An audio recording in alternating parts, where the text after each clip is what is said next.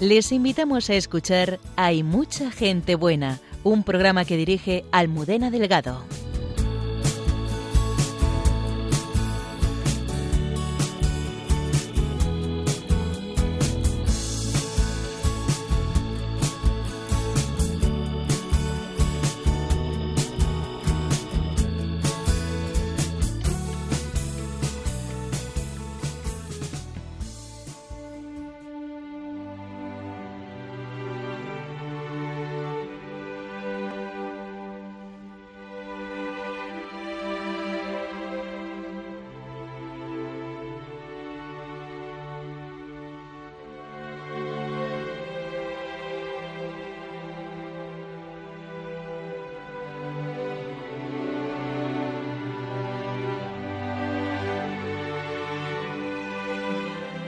La vida contemplativa nos habla de la verdad de nuestra vida como nos descubren las hermanas clarisas de Soria. Con ellas vamos a profundizar en la oración como relación de intimidad con el Señor, la Eucaristía como alimento vital y la adoración como luz para nuestra existencia. El padre Miguel Márquez, superior general de los Carmelitas Descalzos, nos traslada a sus vivencias en el Líbano, una bella tierra martirizada por la guerra, pero que no pierde la esperanza. El padre Alberto Rollo, consultor para la causa de los santos, nos presenta la figura de la fundadora de la obra de propagación de la fe, recientemente canonizada. Cayetana Jairi Johnson, arqueóloga y biblista, nos descubre los hallazgos arqueológicos en el Laterano romano y los misterios de la conocida como Escala Santa. La hermana Carmen Pérez, filósofa y teresiana, dialogan entre tú y yo sobre cómo la fe que se nos pide, como a María, es el reconocimiento de que Dios me ama, actúa y ha redimido todo mal y sufrimiento. Bienvenidos una madrugada del viernes más a nuestro programa. Saludo a todo el equipo y especialmente a Antonio que nos acompaña desde el control de sonido. Comenzamos.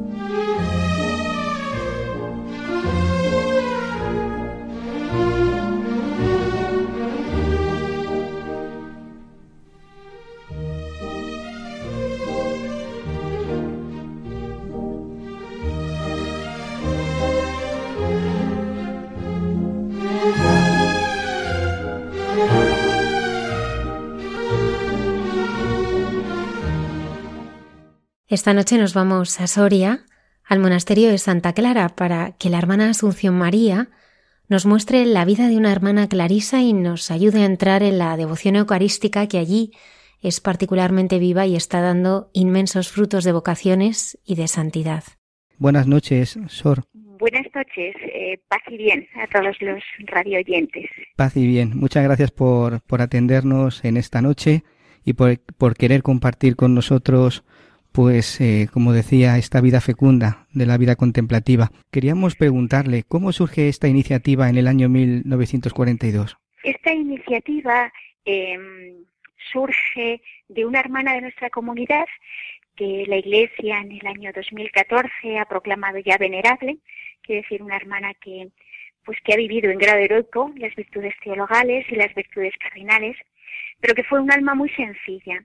Ella entra al convento en el año 1922. ¿Cómo se llama esta hermana? Madre Clara Sánchez. Pues enseguida, ¿no? Ella siente en su corazón, pues que Jesús está solo, ¿no? Al ver la completa soledad en que Jesús quedaba eh, fuera ¿no? de los actos de comunidad, de, las horas de la liturgia de las horas, ¿no? Eh, solo en el sagrario, pues eh, ella siente, ¿no? Siente la necesidad de que de que mm, Jesús tenía que estar expuesto, ¿no? Que Jesús tenía que ser amado no solo por nosotras, sino pues por todos los sorianos, ¿no? Y con ese ardor y con ese deseo, ¿no? En el año 1936, estando en el coro, comprende, ¿no? Comprende que el Señor quería una cosa de ella, ¿no? Exposición permanente en esta iglesia y si pudiera ser, ¿no? Si hubiese amor en todas las partes. Entonces, desde este momento, ¿no? Ella pues siente la, la gracia, ¿no? Y, más y más, ¿no? Cada vez de, de, de promover este deseo, de que Jesús fuera expuesto solemnemente y perpetuamente en nuestra, en nuestra comunidad. Se enfrenta con muchísimas dificultades, ¿no? Eh, exponer el Santísimo hoy en día, ¿no? Pues es bastante fácil. Y casi todos los sacerdotes en las parroquias, gracias a Dios, hay miles de capillas de adoración. En hace 75 años, eh, Madre Clara eh, fue como un, poco incomprendida, ¿no? Em, por, eh, por los sacerdotes, incluso por el obispo. Después había dificultades económicas eh, para sostener ¿no? lo que el alumbrado del, del Santísimo se, se necesitaba una cantidad de, de velas pues importantes, ¿no? La comunidad estaba después de la posguerra, posguerra pasaba por un momento de, de dificultad, ¿no? De hambre, de, de, entonces, bueno, tuvo que superar como muchas dificultades, ¿no? Pero bueno, como dice que todos los santos y que todas las personas podemos tener tres manías, pues ella tenía una, y era la manía de Jesús expuesto, ¿no? Y era eh, su obsesión, ¿no? Y, su deseo. Entonces, pues mm, afrontó miles de dificultades, ¿no? Que, eh, primero incluso pues eh, el crear este deseo en la propia comunidad, ¿no? Es decir, porque tener el Santísimo expuesto quiere decir que, que, pues que toda la comunidad se va a volcar hora tras hora, ¿no? En adorar a Jesús, Eucaristía, ¿no? Hora tras hora, noche tras noche, día tras día, ¿no? Y, y, y en ir creciendo un poquito, ¿no? Ese, esa Eucaristía en toda la comunidad y también, pues, fuera de la comunidad, ¿no? En el pueblo de Soria. Entonces, pues, pues con amor infatigable, ¿no? Eh, pues mm, poco a poco fue solventando todas estas dificultades, ¿no? Dificultades, pues eso, hasta, hasta económicas, ¿no? Una vez que ya le vino la ocupación de Roma, eh, pues había habido una hermana que era la cocinera, ¿no? Eh, que le había dicho, mira madre, he ido guardando todo aceite que, que teníamos, ¿no? Pues me he ido guardando todos los días una cucharadita. Y, y mira, aquí tienes eh, pues cinco litros de, de aceite para que podamos eh, para que puedan ser las primeras velas, ¿no? Eh, para, para el Señor. Mm, luego mm, no sirvió de nada porque tenía que ser cera virgen. Y bueno, pues otra vez, ¿no? Es decir, ¿dónde vamos a encontrar la cera virgen? ¿Quién nos la va a dar? ¿Cómo la vamos a proporcionar? ¿no? Bueno, pues mm, con su amor, ¿no? Con su amor a, Jesús de Eucaristía, ¿no? con ese, el lema de este año es aquí el amor es amado, ¿no? Pues eh, yo creo que, que Madre Clara Sánchez también pues tuvo como como la llaga de, de San Francisco, ¿no? El amor no es amado, ¿no? El amor no es amado. Y ella pues hizo lo posible y lo imposible para que aquí, ¿no? El amor mm. fuese amado. Y entonces, así llegamos al año eh, 1942, al 11 de agosto, en la que se expone perpetuamente el Santísimo en esta, en esta iglesia, eh, para que las hermanas podamos adorarlo día y noche, pero que también para que el pueblo de Soria pueda venir ¿no? a, a esta fuente de agua viva, ¿no? pueda venir aquí a descansar, ¿no? pueda venir también aquí a consolar al Señor, pueda venir a estar con el Señor. Sor Asunción, los frutos invisibles aún han sido innumerables, pero ¿nos puede contar alguno de los frutos visibles ¿Qué ha supuesto la adoración perpetua durante estos 75 años? Pues eso, solo Dios sabe, ¿no? Los frutos que, que en cada en cada corazón, en cada alma eh, habrá puesto, ¿no? Y, y hecho el, el Señor, ¿no? Eh, creo que en estos 75 años el mayor fruto es que Jesús esté, ¿no? Siga expuesto, ¿no? La perseverancia, la permanencia, el que el que para ello el mismo Jesús eh, pues a esta comunidad eh, nos haya seguido dando vocaciones, ¿no? Porque sostener en una relación perpetua día y noche supone una comunidad un poquito pues eh, de bastantes semanas, ¿no? Porque eso son muchas horas al día, eh, 24 horas al día, ¿no? Y día tras día. Entonces, pues el, el, el fruto, ¿no? El fruto es que, que él eh, pueda seguir expuesto, ¿no? Y que, y que él haya suscitado eh, almas, haya suscitado corazones, ¿no? Enamorados que quieran desgastar su vida ante, ante él. Y eh, luego, pues, eh, cuántas, ¿no? Cuántas y cuántas almas, pues, se acercan a, a, aquí, a nuestra iglesia, que está abierta desde las 7 de la mañana hasta las 9 de la noche, ¿no? A encontrar, pues, eso, el descanso en el Señor, a, a encontrar eh, la vida en el Señor, ¿no? A querer estar, ¿no? Con, con, con el Señor. ¿Conoce algún, conoce hermano algún testimonio de estas almas pues que se acercan a adorar al Santísimo, a estar con el Señor? Porque el Señor cambia, el Señor cambia el corazón y eso es inevitable, ¿no? ¿Algún testimonio concreto de conversión? Mí, sí. Sí, sí, para mí el, el mayor testimonio concreto de conversión, ¿no?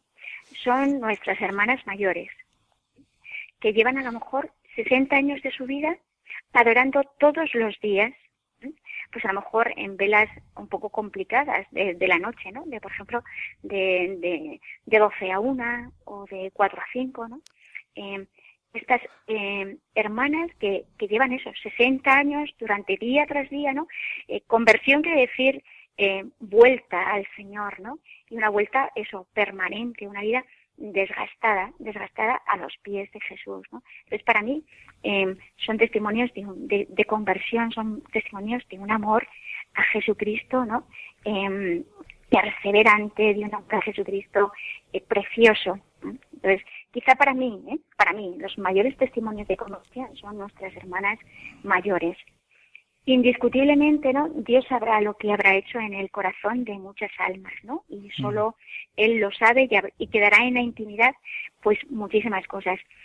Eh, tantos casos, ¿no? Y tantos testimonios de, de, personas que han encontrado aquí la paz, de personas que, que al entrar a nuestra iglesia, pues después de a lo mejor 40 años de, estar fuera de la iglesia, el entrar a nuestra iglesia, el ver el Santísimo, el vernos rezar o el vernos cantar, eh, les ha vuelto, ¿no? Ha llevado a, a volver, ¿no? A, al Señor, a volver a confesarse, a volver a, a recordar, ¿no? Y si es que yo iba con mi madre ante el Santísimo, ¿no? Y, he vuelto aquí a recuperar la paz, ¿no? Eh, o testimonios, ¿no? Este, en este momento estoy recordando una, una, el caso de una joven, ¿no? Eh, con veintitantos años, eh, que había estado en algún grupo, que había tenido una cierta vida eh, pues con el Señor y, y dentro de la iglesia, pero que como a los 18 años, 19 años, pues deja la iglesia, ¿no? Y una noche, ¿no? En, después de, estar completamente pues borracha, después de, de tomarse la píldora el día después, eh, el único sitio donde tiene que, donde puede y sabe, ¿no? Que va a ser acogida y que sabe que, eh, que va a encontrar la paz, ¿no? El, al único sitio donde se atreve a acercarse es a Jesús a Eucaristía, ¿no? Eh, a llorar ante él, ¿no? A, a, a pedirle perdón, ¿no? Y a saberse amada así ante él. Entonces, yo creo que los, bueno, pues que, que, que los testimonios de conversión son inmensos, porque porque Jesús, ¿no? Cuando estamos hablando de Jesús Eucaristía y de Jesús expuesto es que Jesús está vivo, ¿eh? que Jesús está realmente presente. Entonces, la presencia del Señor, pues, atrae, eh, consuela, eh, sana, da gozo, da paz, nos muestra como su amor, ¿no? nos muestra cómo amarle. Eh, ante Él es donde realmente pues toda alma encuentra mm, el todo de su vida. Eh, hermana, nos gustaría ahora entrar y ahondar un poco más en, en la adoración, la adoración al Santísimo. ¿Qué es para ustedes la adoración eucarística? Pues la verdad es que es mi vida, ¿no? Es mi vida porque, eh, primero porque eh, Cristo es la vida de una clarisa, ¿no? Eh, Cristo es el esposo de una clarisa, es, es su amor, es su consuelo, es su descanso, es su gozo, ¿no? Es por quien vivimos y nos desvivimos, ¿no? Es por quien madrugamos cada mañana y, y, y, a quien nos entregamos, ¿no? Eh, es el todo de esta casa, ¿no? Eh, es bonito porque a la hora de, que la Madre Abadesa pone un horario, pone la, eh, pues, eh, cómo se va a estructurar, a estructurar la vida de la comunidad, de los diferentes oficios, todo parte de la adoración, ¿no? Todo parte de que Jesús esté las 24 horas eh, eh, adorado, ¿no? Que haya, durante el día hay dos hermanas que cada media hora nos vamos turnando para adorar a Jesús y por la noche pues cada hora nos vamos levantando para adorar a Jesús. Entonces, eh, Jesús es el todo, ¿no? el todo de esta casa, porque es nuestra vida, porque eso, porque, porque es eh, eh, quien da sentido ¿no? a nuestro, a todo en nuestra vida. Entonces, es eso, es nuestra vida, es nuestro esposo, ¿no? En quien, por quien vivimos y nos, y nos desvivimos, ¿no? Y segundo, porque a él dedicamos todo nuestro tiempo, ¿no? Eh, se puede decir que, entre comillas, nuestro trabajo, eh, al que dedicamos al menos ocho horas al día, es, es a Jesús, es la adoración, ¿no? Eh, eh, ya sea a través de la liturgia de las horas, ya sea a través de la oración eucarística, eh, al menos pasamos como ocho horas delante del Señor, ¿no? Ahí, eh, corazón a corazón, ¿no? Pues es una vida como desgastada, ¿no? A, a los pies de Jesús, ¿no? Como una velita eh, desgastada, ¿no? Desgastada lentamente por él y que se acabará también, ¿no? Y se apagará esa velita también delante de él. Eh, en esta semana, hace dos días, acaba de fallecer una hermana, ¿no? Pues es precioso ver una hermana que además justamente entró un mes después de que se expusiera el Santísimo. Lleva 35 años en esta casa. Pues, eh, ¿qué ha sido esta hermana? Una hermana que se ha desgastado a los pies de Jesús y que se ha apagado también a los pies de Jesús. La adoración, pues es nuestra vida, porque Jesús es nuestra vida, ¿no? Eh, así de sencillo, yo creo. Sor Asunción hablaba de este corazón a corazón. Eh, hace ya bastantes años en la Carlos III de Madrid hicimos una, una misión en una misión un día y expusimos el Santísimo en un aula, en la mesa del profesor, la preparamos, ahí se expuso el Santísimo, invitábamos a la gente ¿no? que estaba por el campus a subir a rezar.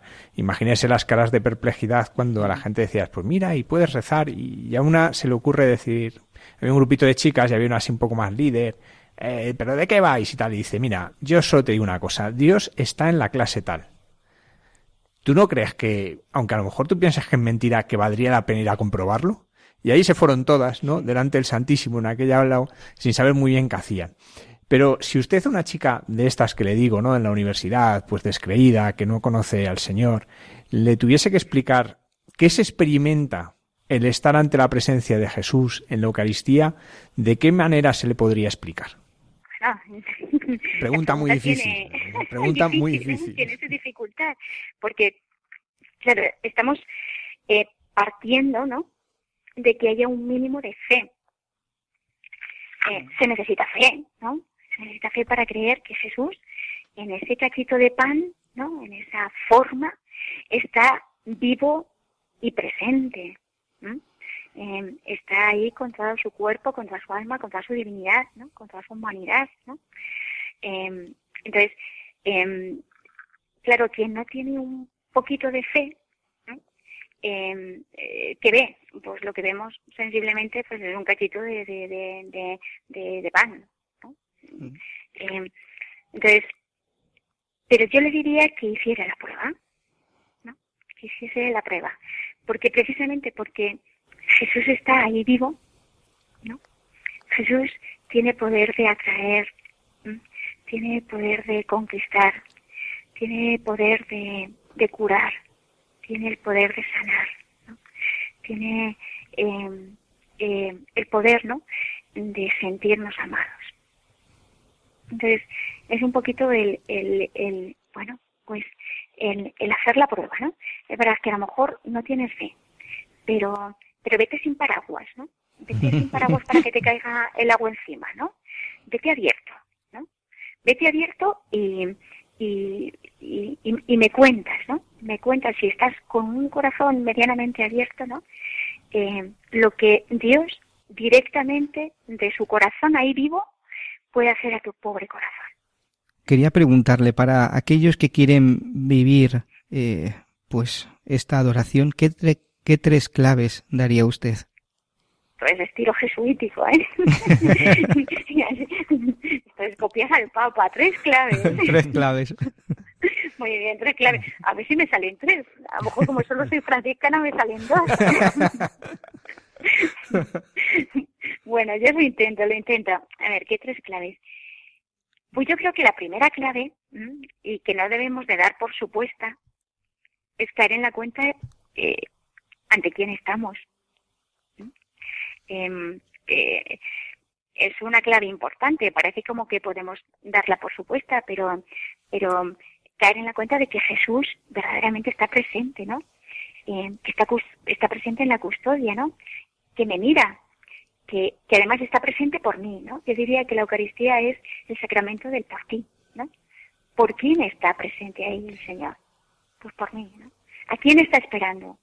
A mí. Eh, ¿A quién quiere mirar, no? Eh, pues a mí, ¿no? Eh, una vez me contaron, ¿no? Y, a mí aquello me impresionó y lo cuento muchas veces. Y a lo mejor, pues, pues a los que escuchan Radio María esto también les ayuda, como me, me ayuda a mí, ¿no? Eh, pues una vez me contaron, ¿no? Que una joven fue como voluntaria a la India con las misioneras de la caridad, ¿no? A un centro de niños muy discapacitados. Y, y todos los días las hermanas de la, de la caridad les hacían correr a los voluntarios, ¿no? Porque decían que a, los, a las 10 de la mañana los niños tenían que estar en la capilla, ¿no? Y claro, pues las pobres estaban desconcertadas, ¿no? Pues, y, y, venga a correr, y venga a correr para que a los 10, a las 10 los niños estuvieran en la, en la capilla, ¿no? Y ella ya, esta ya dijo, ya me he cansado, es decir, ¿qué más da? ¿Qué más da que estos niños eh, eh, vayan a la capilla a las 10, a las 12 como que no vayan?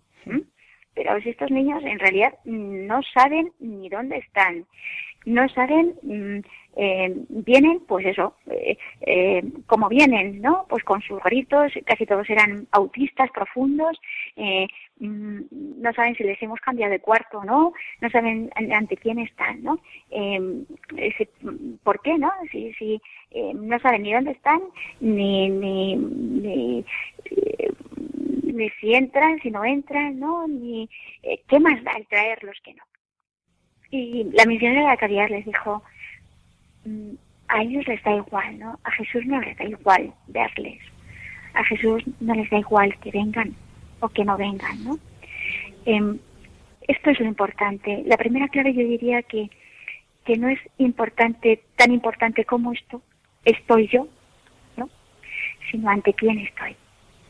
Y que ese que está ahí está para, por mí, ¿no? Está esperándome a mí, está deseando verme, ¿no? Está mm, mm, deseando comunicarme su amor, está deseando, eh, pues, eh, entregarse, ¿no?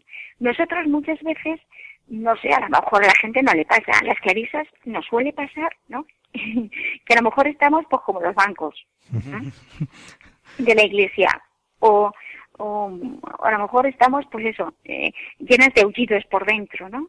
Eh, no es fácil serenarse, ¿no? Y serenar todo en nuestra mente, en nuestro corazón para estar delante del Señor. Eh, no es importante cómo estamos, ¿no? Que también hay que cuidarlo, pero no es lo más importante cómo estoy o qué siento, ¿no? Sino lo importante es que, que Él está ahí, ¿no? Y, que Él está amándome. Y ante esto, pues se, se mucho, ¿no? Pues el que tantos días pues a lo mejor puede estar a lo mejor un poco aburrido o a lo mejor un poco distraído, ¿no? Eh, mm, no es lo más importante, ¿no? Lo más importante es que Jesús me ama tanto, ¿no? que necesita quedarse conmigo, que necesita verme, que necesita estar conmigo, ¿no? Que necesita eh, amarme. Mm. Quizá la primera clave eh, sería esa, ¿no? Eh, ante quién estoy, ¿no? Y ante quién me mira, ante quién me ama. Mm, la segunda, ¿no? Es mm, ponernos ante Jesús como estamos. No tenemos que maquillarnos delante de Jesús. Es muy bueno ponernos ante Jesús ahora así y como estoy. ¿no? Mostrarle, mostrarle mi corazón, mi corazón que puede estar herido, mi corazón que puede estar em, eh, angustiado, mi corazón que no comprende, mi corazón que, que, que, no encuentra la paz, mi corazón que está angustiado, ponernos así, así, ¿no? así delante del Señor como estoy, con transparencia, ¿no? con mucha transparencia, con mucha confianza, con mucha sencillez, ¿no? y, y saber que así Él nos mira amándonos, ¿no? para que eso pues podamos sentir, ¿no? Podamos sentir como, como Él nos ama, ¿no? Y como Él llega a nuestro corazón. Y, bueno, pues para esto nos puede ayudar la palabra de Dios, nos puede ayudar pues rezar el rosario, nos puede ayudar simplemente estar, mirarle, ¿no? Dejarme mirar por Él. Y mm, la tercera clave, ¿no? pues podría ser, ¿no? Creo que es muy importante el permanecer, el perseverar.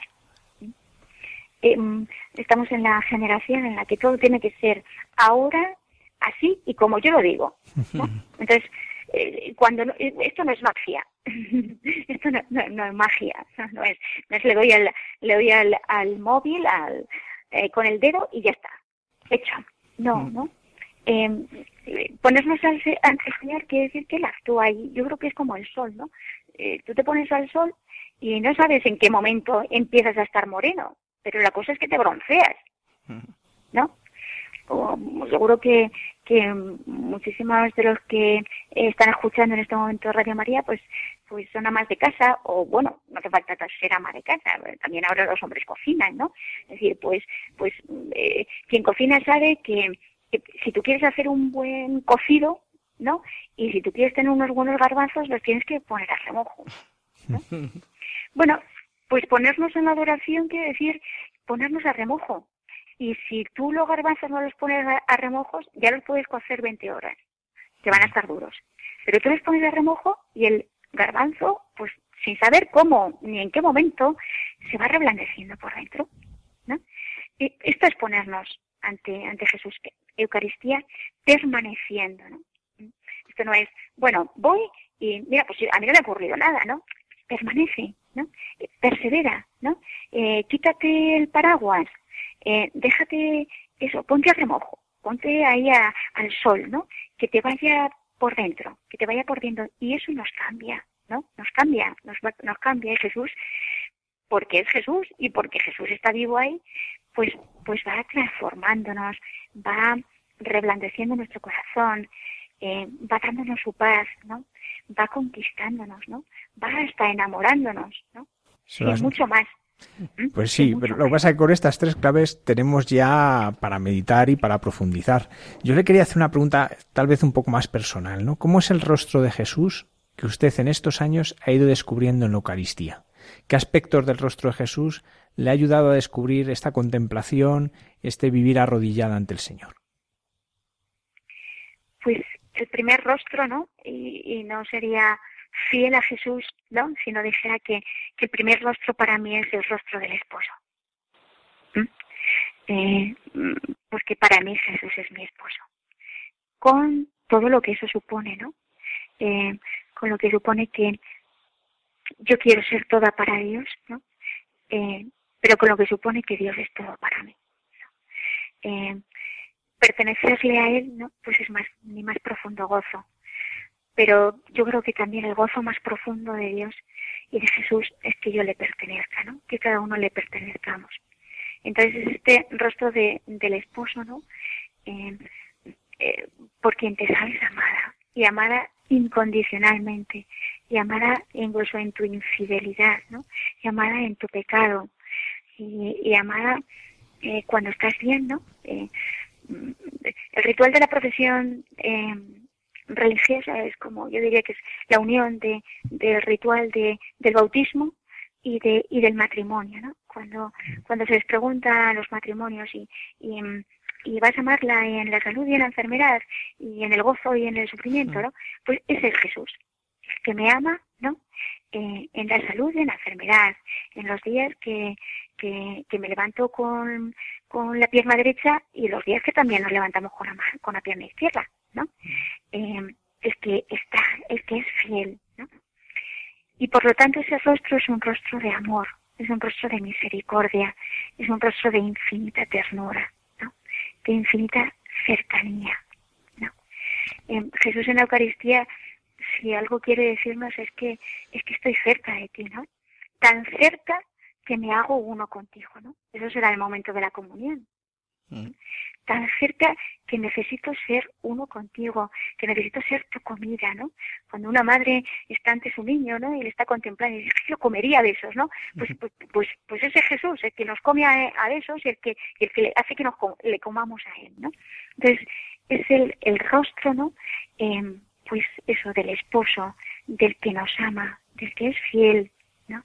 Del que del que poco a poco va como enamorando nuestras vidas, ¿no? Y es el rostro también, pues, pues del padre, ¿no? El padre, lo que significa la paternidad, escucharán muchos padres de familia, tantos madres como padres, ¿no? Eh, ellos saben lo que es ser padre, ¿no? Saben todo el amor que supone en un corazón de padre y todo el sufrimiento que hay en un corazón de padre, ¿no?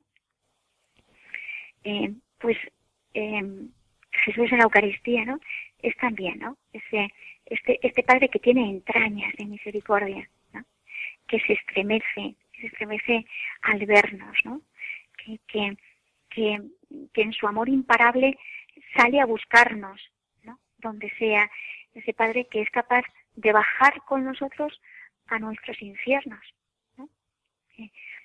ese padre que cualquiera de los padres que me escuchan son capaces de acompañar a, sus hijos en, situaciones límites, ¿no? Como puede ser un hijo que esté en la droga o un hijo que sea alcohólico, ¿no? Ah, un hijo que, que mm, pues que no quiera saber nada con sus padres, ¿no? ese es el amor de Dios, ¿no? Yo diría que es el amor del esposo y el amor materno-paterno unidos. ¿no? ¿Qué es ser Clarisa? ¿Cómo podemos explicar hoy a este mundo qué es ser Clarisa? Vamos a intentarlo. pues em, Clarisa es una hija de Santa Clara. Em, ¿Qué es ser Clarisa? Santa Clara em, es la primera mujer que escribe una regla y ella inicia así la forma de vida de la Orden de las Hermanas Pobres de Santa Clara es seguir el Santo Evangelio. Em, en ese nombre que nos da Santa Clara, Hermanas Pobres, eh, yo creo que, que, viene ya un poquito definido lo que para Santa Clara es ser clarisa. ¿no? Em, somos dentro de la Iglesia em, pues unas almas dedicadas a la vida íntegramente contemplativa, dedicada al Señor, ¿no? Sin ningún tipo de otro apostolado en la Iglesia o el apostolado eh, que es importante del testimonio y de la oración, ¿no? Y eh, con estas dos características, ¿no? Eh, ser hermanas y ser pobres. Em, San Francisco y Santa Clara, ¿no? Algo de lo eh, importantísimo en su carisma es, es em, la alegría. Y me gustaría que esta noche, pues, eh, fuera un testimonio de, del gozo que solo, ¿no? Lo da Jesucristo, del gozo de, de pertenecer al Señor, ¿no? Em, decían que, que, cuando saliéramos a nuestros locutorios, eh, que es el lugar donde, donde tenemos el contacto con, con, la gente, ¿no? Hiciéramos amable a Dios, ¿no? Y, y de verdad que cuando me dijeron este programa, pues llevo eh, rezando por todos los que escuchen este programa, ¿no? Y, y, lo único que me gustaría es hacer amable a Dios en esta noche, ¿no? Eh, que, que la gente saliera con más ganas de amar al Señor, ¿no? Y que, que todos los que me escucháis se alieréis con, con la certeza de decir, oye, qué bueno es este Dios, ¿no? Qué bueno es Dios. Eh, bueno, pues eso nosotros lo vivimos, ¿no? Esa alegría la vivimos en una vida profundamente fraterna, en la que es una fraternidad eh, eh, casi más materna que fraterna. Santa Clara tiene, eh, sí, tiene eh, una cita, ¿no? En la que dice, eh, si una madre carnal ama a su hija, ¿no? Cuanto más la hermana en el espíritu deberá amar y cuidar a su hermana espiritual. Bueno, pues es, este es, ¿no? Esto es lo que, lo que eh, Santa Clara nos pone como fraternidad, ¿no? Una fraternidad con entrañas de madre, ¿no? Una fraternidad eh, entre nosotras como muy cercana. Nosotras todo lo hacemos en común, ¿no? Todo en silencio, pero todo en común. Nuestro trabajo no es cada una en la celda, sino que nuestro trabajo es, eh, de hecho nosotras aquí en Soria, pues nos dedicamos a la repostería. Entonces, pues, eh, eh, todas vamos a este trabajo, que además es muy bueno porque ves a las hermanas más ancianitas, ¿no? Pues que simplemente tienen que desplegar las cajas, ¿no? Otras, pues habrá hermanas que tengan que hacer las masas, que supone un trabajo más duro, otras tendrán que saber echar las pastas, ¿no? Y cortarlas y, y otras pues a lo mejor saber empaquetarlas, ¿no? Entonces es un trabajo que además nos permite que toda la comunidad puedan, desde las hermanas más mayores y las más jóvenes, eh, puedan hacerlo, ¿no? Pero eso en una vida intensamente fraterna. Eh, tenemos muchas horas de coro, pero también es es este, excepto los ratos que tenemos de adoración, que son pues de dos en dos o de una en una por la noche, pero nuestras horas de oración personal, que tenemos dos horas de oración personal, es toda la comunidad. Todas en silencio ante Cristo Eucaristía, pero todas. Los ratos de, de liturgia de las horas, ¿no? en que celebramos la liturgia de las horas, pues es también toda la, toda la fraternidad, ¿no? Y nuestros ratos pues de recreación ¿no? también las hermanas tenemos nuestros ratos un poquito de, de bueno pues de, de recrearnos no de, de comentar no eh, pues mm, los sucesos de eh, que han pasado en ese día, eh, de cómo está la familia, ¿no? A lo mejor han venido una, la, eh, los padres de una hermana a verla al locutorio. Pues, ¿Cómo están tus padres? ¿Qué ha pasado, no? ¿Qué, ¿Cómo tal? Oye, mira, pues me han dicho que pidiéramos por tal persona, por tal intención, por tal necesidad. Bueno, pues una vida, eso, eh, fraterna, ¿no? Una vida muy fraterna con entrañas de madre, ¿no? Nuestras constituciones dicen que que deberíamos ser, ¿no? Que deberíamos ser las manos y el corazón de Dios para cada hermana en la fraternidad. Apuntan alto, ¿verdad? ser las mismas manos y el corazón de Dios para, para cada hermana de la fraternidad, no una fraternidad solo eh, que, que se restringe a, a, a esta comunidad, ¿no? Una fraternidad que es todo el mundo. Eh, ninguna vida, ninguna vida de los que nos escuchan nos es indiferente a una Clarisa. No puede sernos. Eh, Sor, ¿qué sentido tiene que una mujer lo deje todo y viva su, su vida aparentemente solo de muros para adentro? Porque hoy, pues efectivamente, como ya sabemos, la, la vocación a la clausura no es entendida, ¿no? Y, y incluso ni siquiera en algunas ocasiones dentro de la vida de la Iglesia. ¿Qué sentido tiene eh, la vida de clausura? Yo comprendo que sin fe no tiene ningún sentido. Eh, quien no cree en el amor de Dios, ¿no? Y en el amor de Dios manifestado en Cristo Jesús, ¿no? Eh, no tiene tiene poco sentido porque eh, porque eh, humanamente no hacemos cosas, ¿no? Eh, se entiende, ¿no? Eh, que que eh, alguien se entregue a Dios, pero, pero bueno, cuide de los enfermos. Y se entregue que alguien, eh, se entiende que alguien se entregue a Dios, pero de clases, ¿no? Al menos hay algo que hacen, ¿no? Eh, en esta sociedad en la que además mm, eh, queremos que, y se está dedicando a que, a que la vida de Dios desaparezca, eh, todo es muy importante excepto Dios. Entonces, eh, la vida de la Clarice está para, para manifestar ante los demás que no hay nada más importante que Dios. Eh, ahora hay montones de ONGs que se dedican a los pobres, a los enfermos, a, ¿y a quién? ¿Y a Dios? ¿No? Em, ¿A Dios quién, quién, quién se dedica? ¿Es que Jesús no tiene corazón? ¿Es que Jesús mm, no nos necesita? ¿Es que Jesús eh, no, no necesita ser amado? Mm, entonces, comprendo que para quien no tiene fe, eh, nuestra vida es aparentemente inútil. Para quien tiene fe y conoce a Jesucristo, Santa Clara lo resume así, ¿no? Ama totalmente a quien totalmente se ha entregado por ti. Si yo he visto cómo he sido amada, si yo he visto hasta dónde he sido amada, eh, no puedo hacer otra cosa que entregar totalmente mi vida a Cristo. Aquel que, como decía a Santa Ángela de Foligno, eh, Ángela, una santa franciscana, Ángela, no te he amado de bromas. Pues nuestra vida quiere, quiere ser eso, un amor verdadero al Señor, un amor no de bromas, un amor entregado totalmente. Se las mencionan ustedes en la iglesia, tienen esta, esta dimensión contemplativa. Eh, en un mundo en el que, bueno, pues hay tantas personas evangelizando, ¿cómo se sienten ustedes unidas al ministerio de sacerdotes, a las religiosas y los religiosos de vida activa, a los misioneros?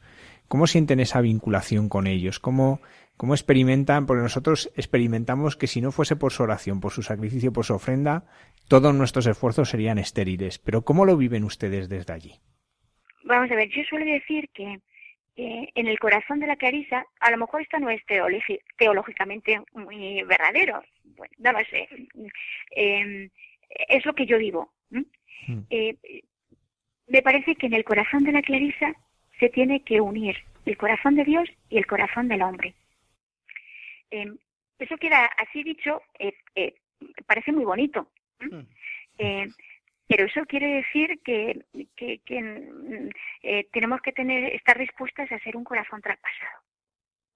Traspasado por todos los gozos, sufrimientos, preocupaciones, dolores, angustias de cada hombre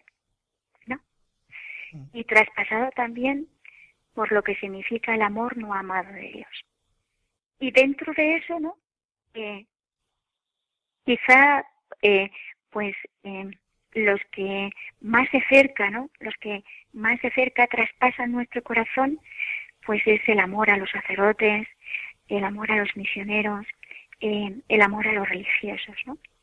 Porque, porque así también son, ¿no? En el corazón de Dios, son sus elegidos, ¿no? Carismáticamente, ya lo he dicho antes, eh, San Francisco y Santa Clara eh, tienen un amor inmenso, ¿no? Especialmente a los sacerdotes. Entonces, hasta carismáticamente, eh, pues este amor a, los sacerdotes, este entregarnos por ellos, este sacrificarnos por ellos, pues lo tenemos muy cerca. San Francisco, que, que es así de, eh, pues de sencillo y natural, ¿no? Eh, en la época de San Francisco, pues los sacerdotes, había muchos sacerdotes que no vivían muy dignamente, ¿no? Y para explicárselo a sus hermanos, el amor tan grande que tenían los sacerdotes, decía, mira, si viene en este momento, se me aparece San Lorenzo, que es diácono, fue solo diácono.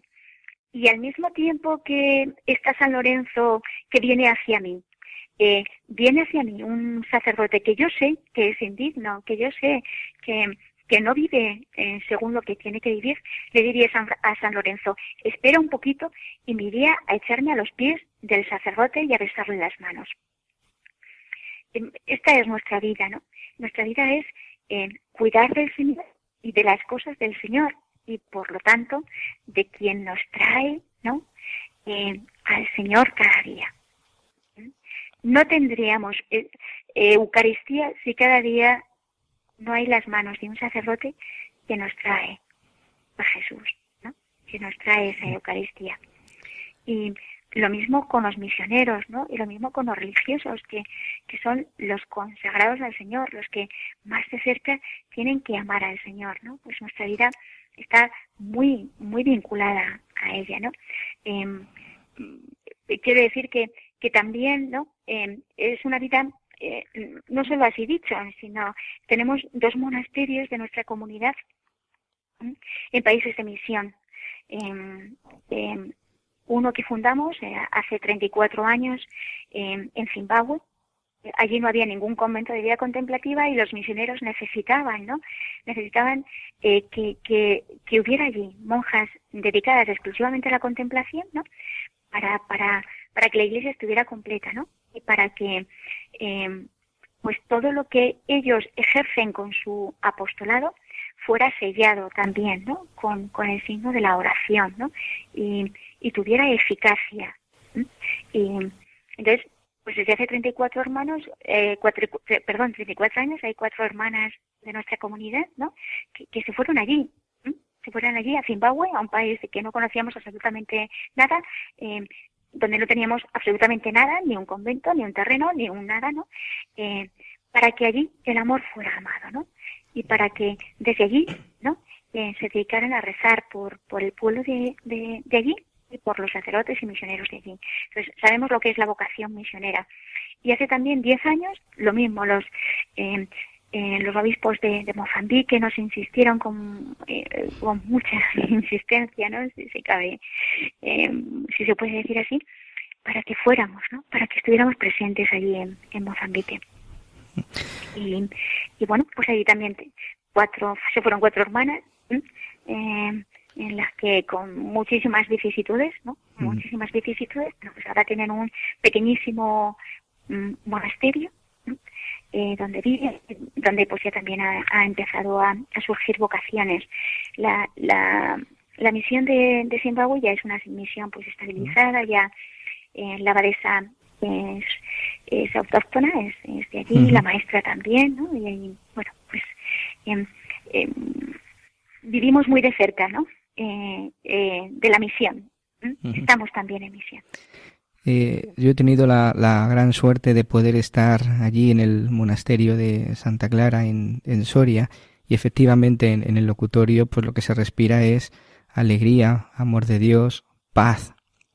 En este mundo hiperconectado y, y acelerado que cada vez hay, como ya vemos en los medios, más violencia y a la vez pues también hay un deseo grande de paz. ¿Cómo se consigue sobre esta paz que, que se respira cuando uno está con ustedes? La paz no es algo, la paz es Cristo. Y ahora que estamos en la época de, en el tiempo pascual, el saludo de Cristo a sus discípulos es la paz, ¿no? Em, mm, la paz quiere decir eh, eh, que hemos creído, ¿no? Que hemos creído en el amor que Dios nos tiene, ¿no? Y que nuestro gozo es, es Él. Eh, cómo se encuentra la paz, cómo cada persona encuentra la paz eh, en Cristo. ¿no? San Agustín tiene eh, esta frase ¿no? que me parece mm, maravillosa. ¿no? nos hiciste, Señor, para ti. Nuestro corazón está inquieto hasta que descanse en ti. solo Cristo, ¿no? solo Jesús nos da la paz, la paz profunda, una paz que puede estar en medio de pues de, de, sufrimiento, una paz que puede estar en medio también de, de, guerra, ¿no? Vemos a tantos hermanos mártires que están dando eh, la, su vida, ¿no? Eh, por Cristo, ¿no? Eh, en medio de una paz interna preciosa, ¿no?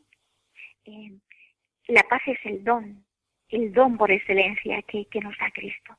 Entonces, mm, no, no, es algo mágico, no es, bueno, pues no es, me pongo en, en oración y enciendo una velita y, y además pues, pues incienso, ¿no? Ahora hago y, y hago, no sé, ejercicios de relajación, ¿no? Y, no, no, no, no. Eh, la paz es Cristo. Y por lo tanto, Cristo es quien nos comunica su paz verdadera. la Asunción, Mm, en el mundo se calcula que hay como unos 3.000 conventos de clausura, de los cuales 800 están en España. ¿no? España es uno de los lugares donde más vida contemplativa hay. Lo que pasa que cada vez más nos llegan noticias de conventos que se cierran, ¿no? a veces de, lugares que tenían varios conventos y hoy ya no queda ninguno y eso es un dolor muy grande. Es un dolor muy grande pues que esa presencia que irradia a Cristo desaparezca de un lugar. Mientras tanto, ustedes, sin embargo, florecen, ¿no? Y nos hablaba ahora de estos dos conventos en África, también hay más conventos en España que se nutren de Soria. Eh, ¿Cómo es esto posible? ¿Cómo es posible que, en un momento que parece que en algunos lugares se agosta la vida consagrada, sin embargo, Soria, en ese sentido, pues sea un lugar donde florece? ¿Cómo, leen ustedes este dato? Eh, yo creo que esta pregunta tendríamos que pasarla al móvil del cielo y que Jesús la contestara, porque eh, mm, no somos ni más ni mejores que, que nadie. Es un misterio, un misterio mm, de Dios que vivimos con mucha humildad y con mucho temor y temblor, ¿no?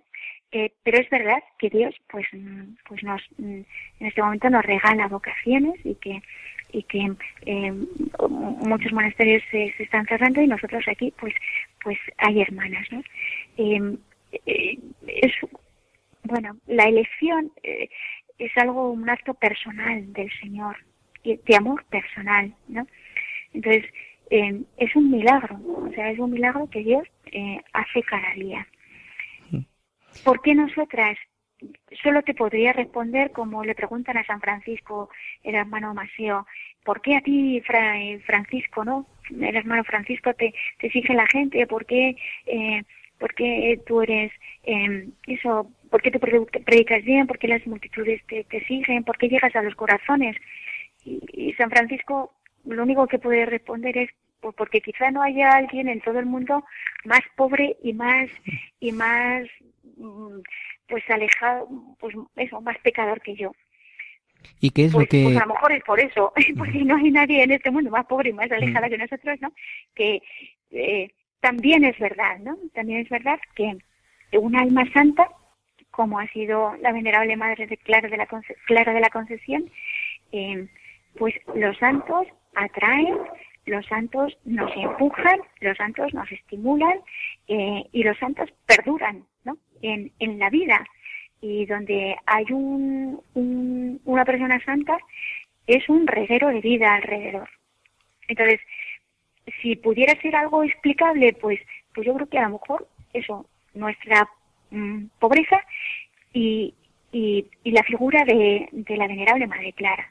Eh, de esta hermana santa, ¿no?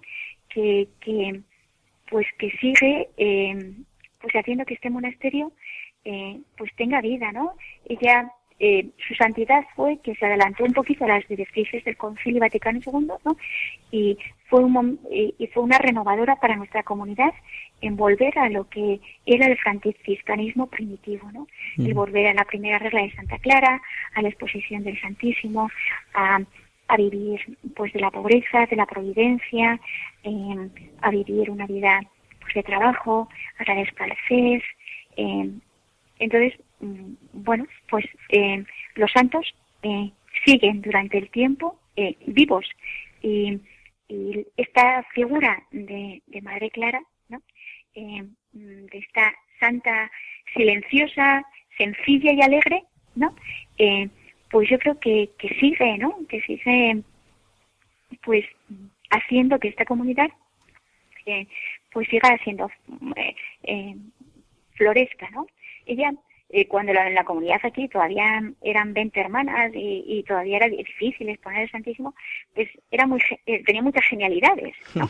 Y entonces pues ella dijo, pues mira, yo voy a poner ante el sagrario 50 piedrecitas para que tú, Señor, tenía una fe como, como, vamos, una fe grandísima, para que tú estas 50 piedrecitas las conviertas en 50 almas, en 50 clarisas que te adoren constantemente. Y, así ha sido. Que desde, que desde aquel momento nunca la comunidad mm, ha sido menos de 50 hermanas.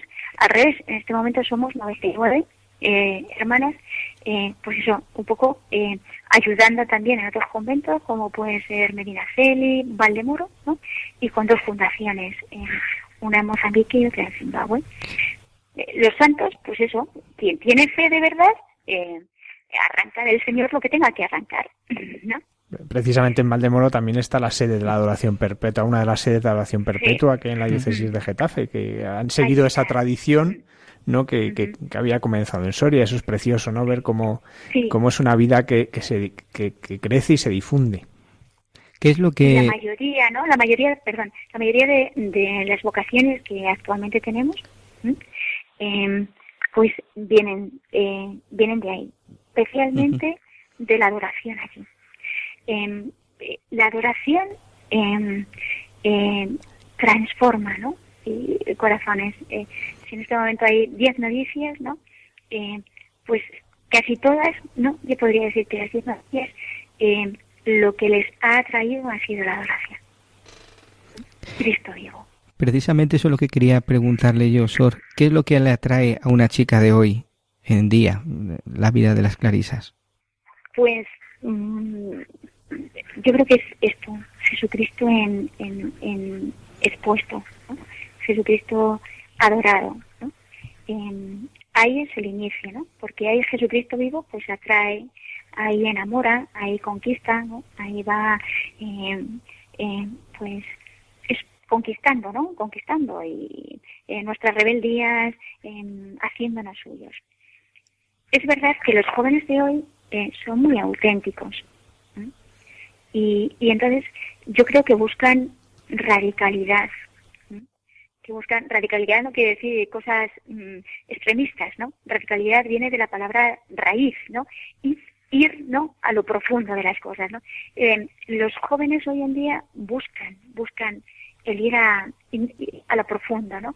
Y no se conforman cualquier cosa, eh, con cualquier cosa. Entonces, cuando encuentran, pues, eh, eh, una vida, ¿no?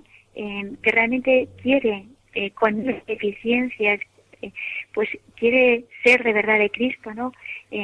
con una, una vida, no sé, seria, ¿no? En el seguimiento de Cristo. yo creo que también eso, pues, pues les atrae, ¿no?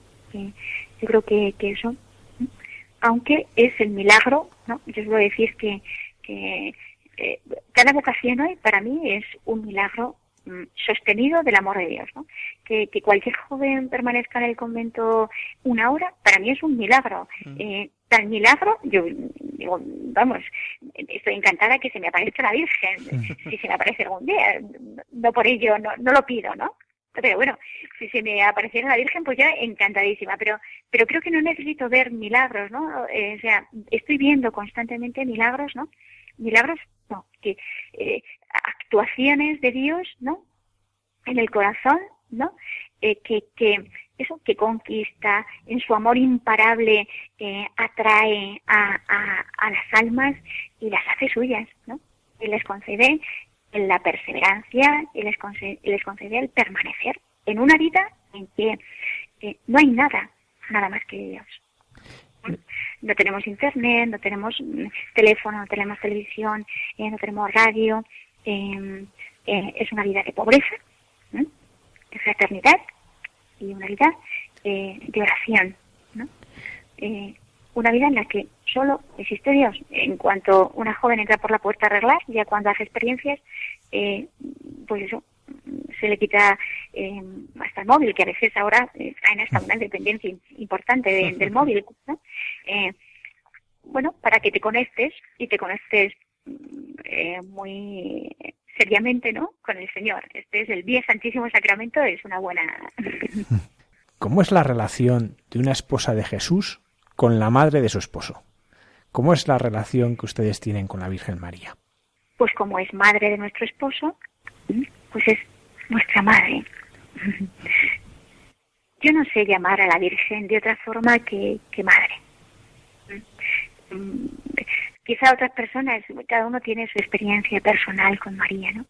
Para mí es mi madre, ¿no? Y es la madre de la fe. O sea, es eso, la madre que me lleva a Jesús, ¿no? Y, y, quién no sabe cómo es una madre? ¿no? ¿Quién, ¿Quién no sabe cómo es una madre que es la que siempre te está esperando, la que siempre, eh, la que siempre te ayuda, la que siempre te sostiene, la que siempre mira por ti, la que eh, siempre hace lo mejor por ti, eh, la que siempre te consuela, ¿no? Eh, ¿Quién de los que están escuchando en este momento Radio María eh, no sabe lo que es una madre, no? Y, bueno, imagino que también los que están escuchando Radio María saben qué madre tenemos, ¿no? Eh, eh, ahí en Radio María, imagino, no he escuchado nunca Radio María, pero imagino que, que lo que eh, el propósito de Radio María es, es pues eso, que María nos lleve a Jesús, ¿no? Eh, que María eh, eh, nos coja, ¿no? Como el niño pequeño, ¿no? Y nos mm. lleve a, a, Cristo, ¿no? Que en María encontremos, pues, pues, nuestro gozo, que a ella recurramos, que, que ella sea realmente, literalmente, nuestra madre. Y nuestra madre de la fe, ¿no? Necesitamos, ¿no? Que, que ella sea madre y maestra, ¿no? Que ella sea eh, quien nos enseñe a ir a Cristo, ¿no? Eh, quien nos ponga delante de Cristo. Eh, entonces, ¿cómo es la relación? Eh, pues como con una madre. Eh, también añadiría, ¿no? Que, que para Clara, María es, es nuestro modelo y ejemplo. Si de San Francisco se dice que es el alter Christus, el otro Cristo, de Santa Clara se dice que es el alter María. Entonces, eh, la otra María, ¿no? Eh, ¿Qué es ser Clarisa? Pues es, es ser María para Jesús.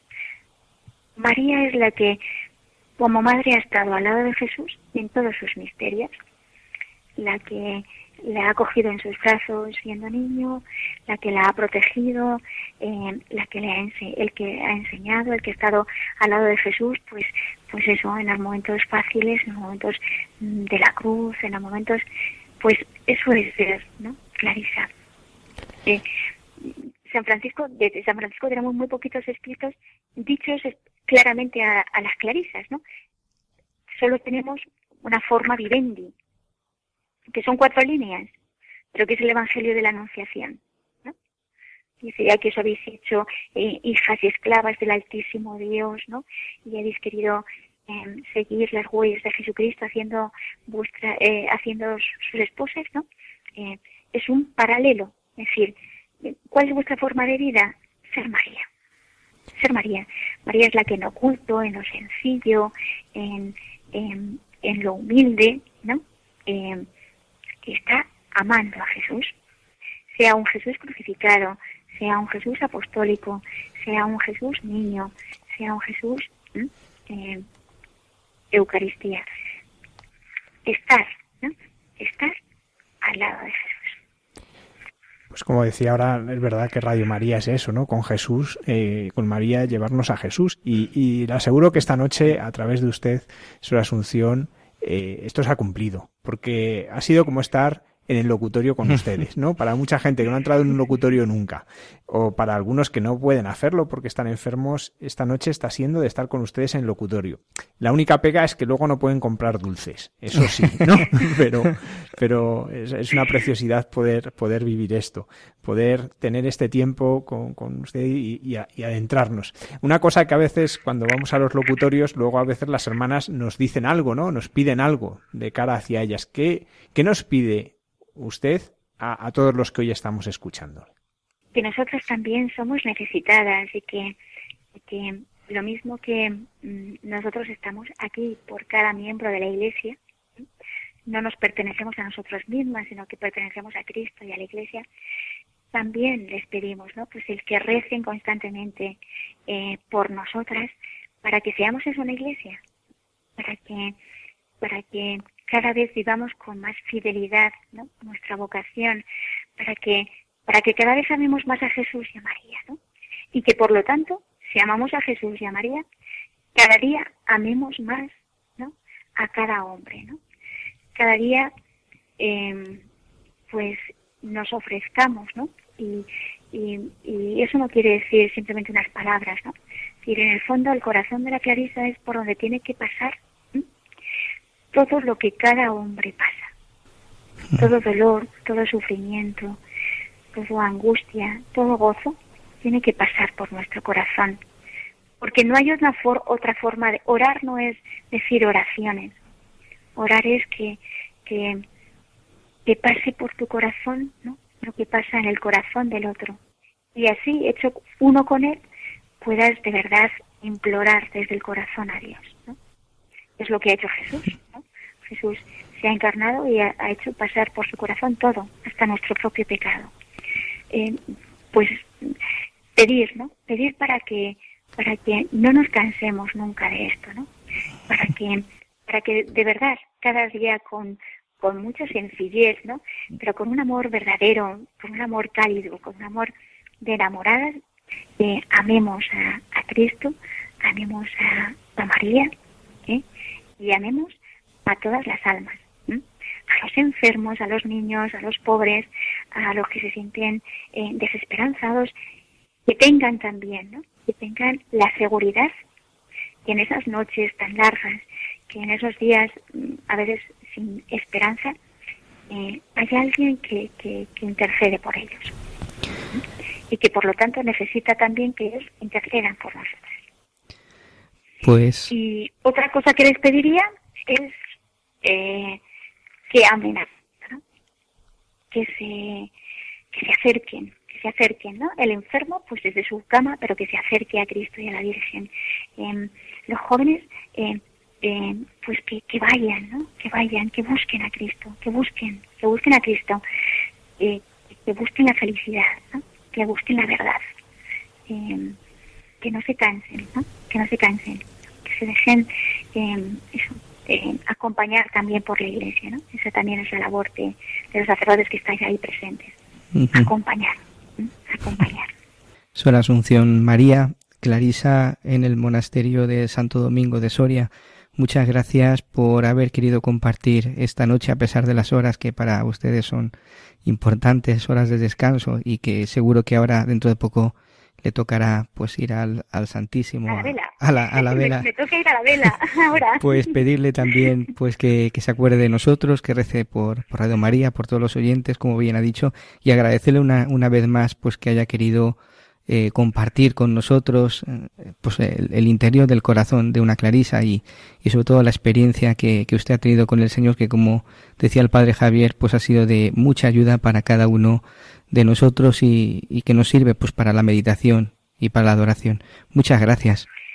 Gracias también a, a vosotros y a, y a, cada, a cada uno de, de, los que han escuchado. Ya, si, si, si han permanecido escuchando esto, pues ya van directos al cielo. ya, ya van directos al cielo. Entonces, pues no, muchas gracias. Es algo que no solemos hacer, ¿no? Pero que estos dos sacerdotes que hay ahí, pues la verdad es que, que son eh, dos sacerdotes que queremos mucho y que, y que, y que bueno, pues que hemos accedido también en este año especial jubilar de gracia, ¿no?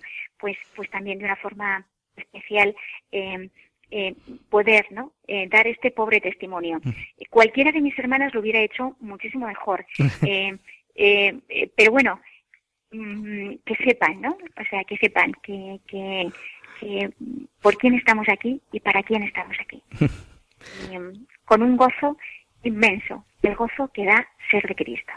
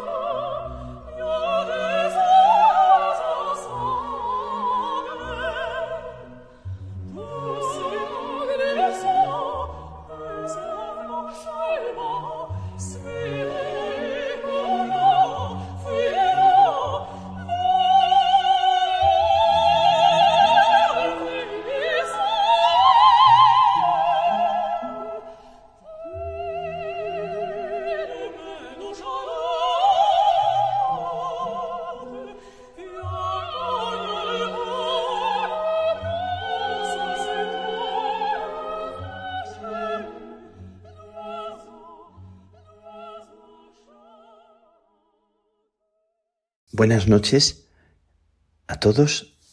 Gracias por estar ahí, gracias por convertir este momento en un momento de, de vida, de oración, en un momento de apertura a, a, lo que se nos quiera regalar. Así me siento yo. Y bueno, vais a decir que, que siempre estoy metido en, en líos y en situaciones que, que parecieran que, que no son reales porque me trasladan de un lugar a otro. Y quiero contaros porque tal vez es, es también la misión que ahora se me regala, la de contar lo que pasa afuera y lo que sucede dentro con lo que pasa afuera y, y cómo me afecta y cómo podemos convertirlo en también en una súplica, en un grito, en una, en una especie como de mensaje que, que despierte, que nos despierte. Bueno, quiero deciros que estoy en el Líbano desde hace cuatro días y medio, casi cinco días en el Líbano, en esta tierra de Medio Oriente, tierra eh, mítica, por así decir, tierra de, gran belleza, tan, tan bonita tierra, famosa por los cedros del Líbano. Hemos visitado uno de los bosques más famosos y más eh, llenos de cedros. No, no el, el del norte, el bosque del norte, que es el más conocido, sino otro bosque que está más al sur, lleno de cedros del Líbano.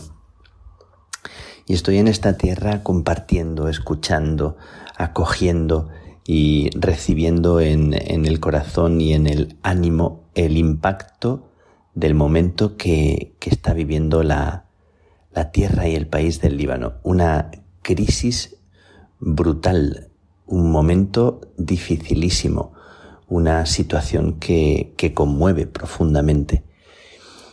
Desde hace mucho tiempo, pero sobre todo desde una terrible explosión que hemos visitado en el puerto de Beirut el 4 de agosto de 2020 tuvo lugar una explosión. Hay quien dice que si fue provocada, hay distintas teorías y están grabadas las imágenes de esa explosión. Una primera explosión que hizo un efecto eh, muy muy grande y una segunda explosión que fue eh, tremenda, impresionante, a kilómetros de distancia.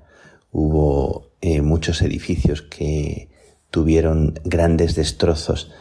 Ayer, hablando con las carmelitas descalzas, pregunté por una de ellas que su padre, después de la explosión, eh, fue lanzado por el impacto de la explosión y vivía eh, algunos kilómetros de ese lugar. Fue lanzado por la explosión y, murió del golpe, del impacto.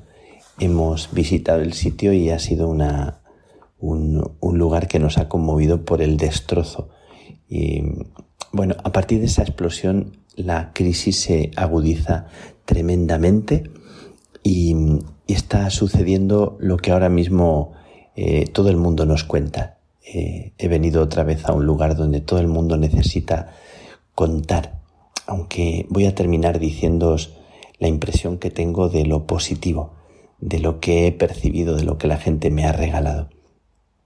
Bueno, pero nos han contado que la devaluación de la moneda es eh, impresionante, que ha perdido su valor en un 80%, que si antes el valor era de 100, ahora es de un 20%, de manera que todo está carísimo, que el sueldo que antes eh, podía ser de, de, de mil, de mil, ahora se ha reducido a una cantidad insignificante, a una cantidad que, que es ridícula. Un sueldo que antes era de mil dólares, ahora tiene como el valor de 50 dólares.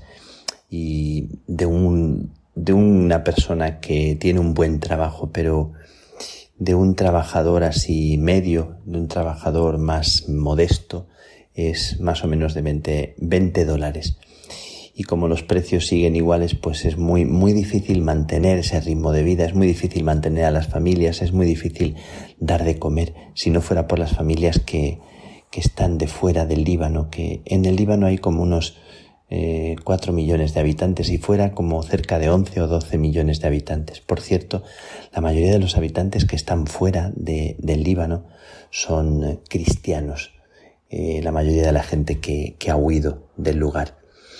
Y, la gente nos cuenta que esto está en caída libre, eh, continúa bajando cada día. Eh, hoy lo decía yo en la homilía. Digo, bueno, estamos con la mirada puesta eh, continuamente en esa devaluación. Y la situación que, es de cosas que te sorprenden tanto como que el prior de esta casa en la que estoy hoy en Beirut estuvo esperando cuatro horas para poder llenar el depósito de gasolina porque no había, no daba para, para toda la gente que, que esperaba. Están ayudando a tanta gente, otra vez eh, un país que se convierte en una ONG y hemos visitado eh, Caritas, Caritas Líbano. El eh, responsable de Caritas Líbano es un carmelita descalzo, el padre Michel, y nos ha, nos ha contado muchas cosas. Nos ha dicho que hay 80 centros de Caritas, que hay 35 sectores, que hay 2.000 voluntarios. Cuando más eh, grande es la crisis, más surge la gente que quiere ayudar, que quiere darse, que quiere ofrecer eh, su esfuerzo y su trabajo por sostener a otros, que hay 800 trabajadores y siguen contando que desde hace mucho tiempo están viniendo muchos refugiados de Siria, de Irak, que vienen a trabajar muchas mujeres de, de África, de países del sur, y que Caritas las ayuda. Eh, más o menos eh, dicen que un millón de, de refugiados, sobre todo de, de Siria. Eh, la gente ha perdido la confianza en el gobierno. El gobierno sigue siendo mayoritariamente de Hezbollah, Hezbollah que es eh, un gobierno eh, mayoritariamente eh, gobernado por el partido chiita. bueno, pues esta situación hace que el país esté bloqueado, que no haya soluciones reales. Bueno, y quiero contaros todo esto, que, que, son más que datos, que no quiero hacer como un programa que sea solo como del lamento, aunque toda la gente nos ha contado tantas cosas.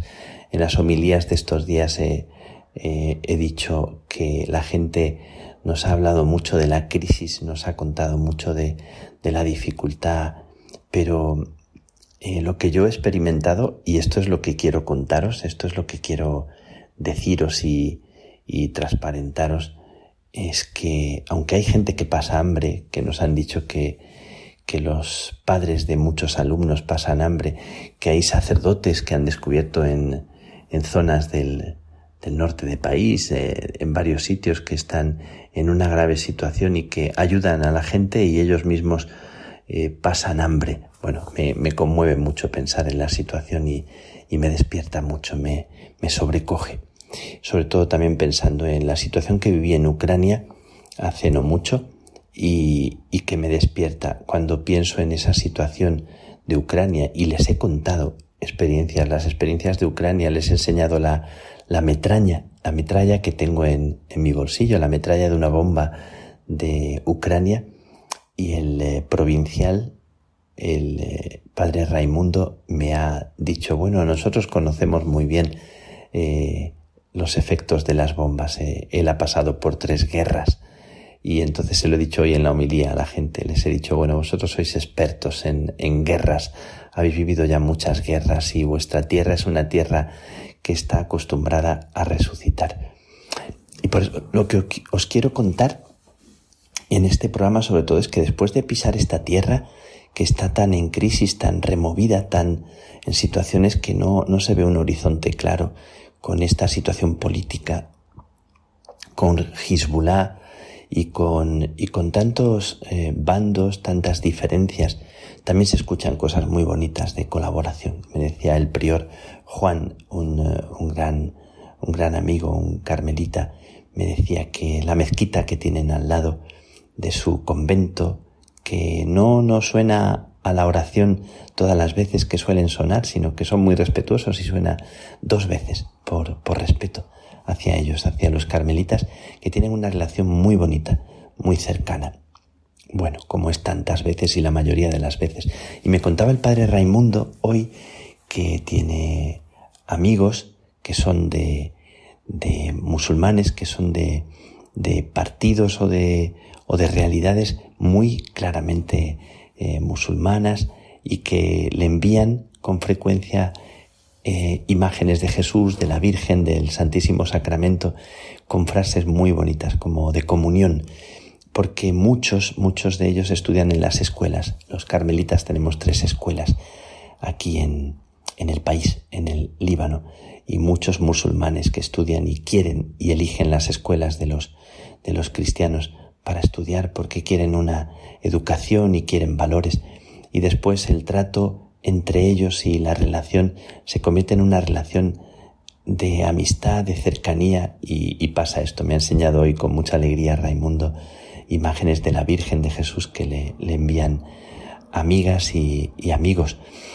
que son musulmanes.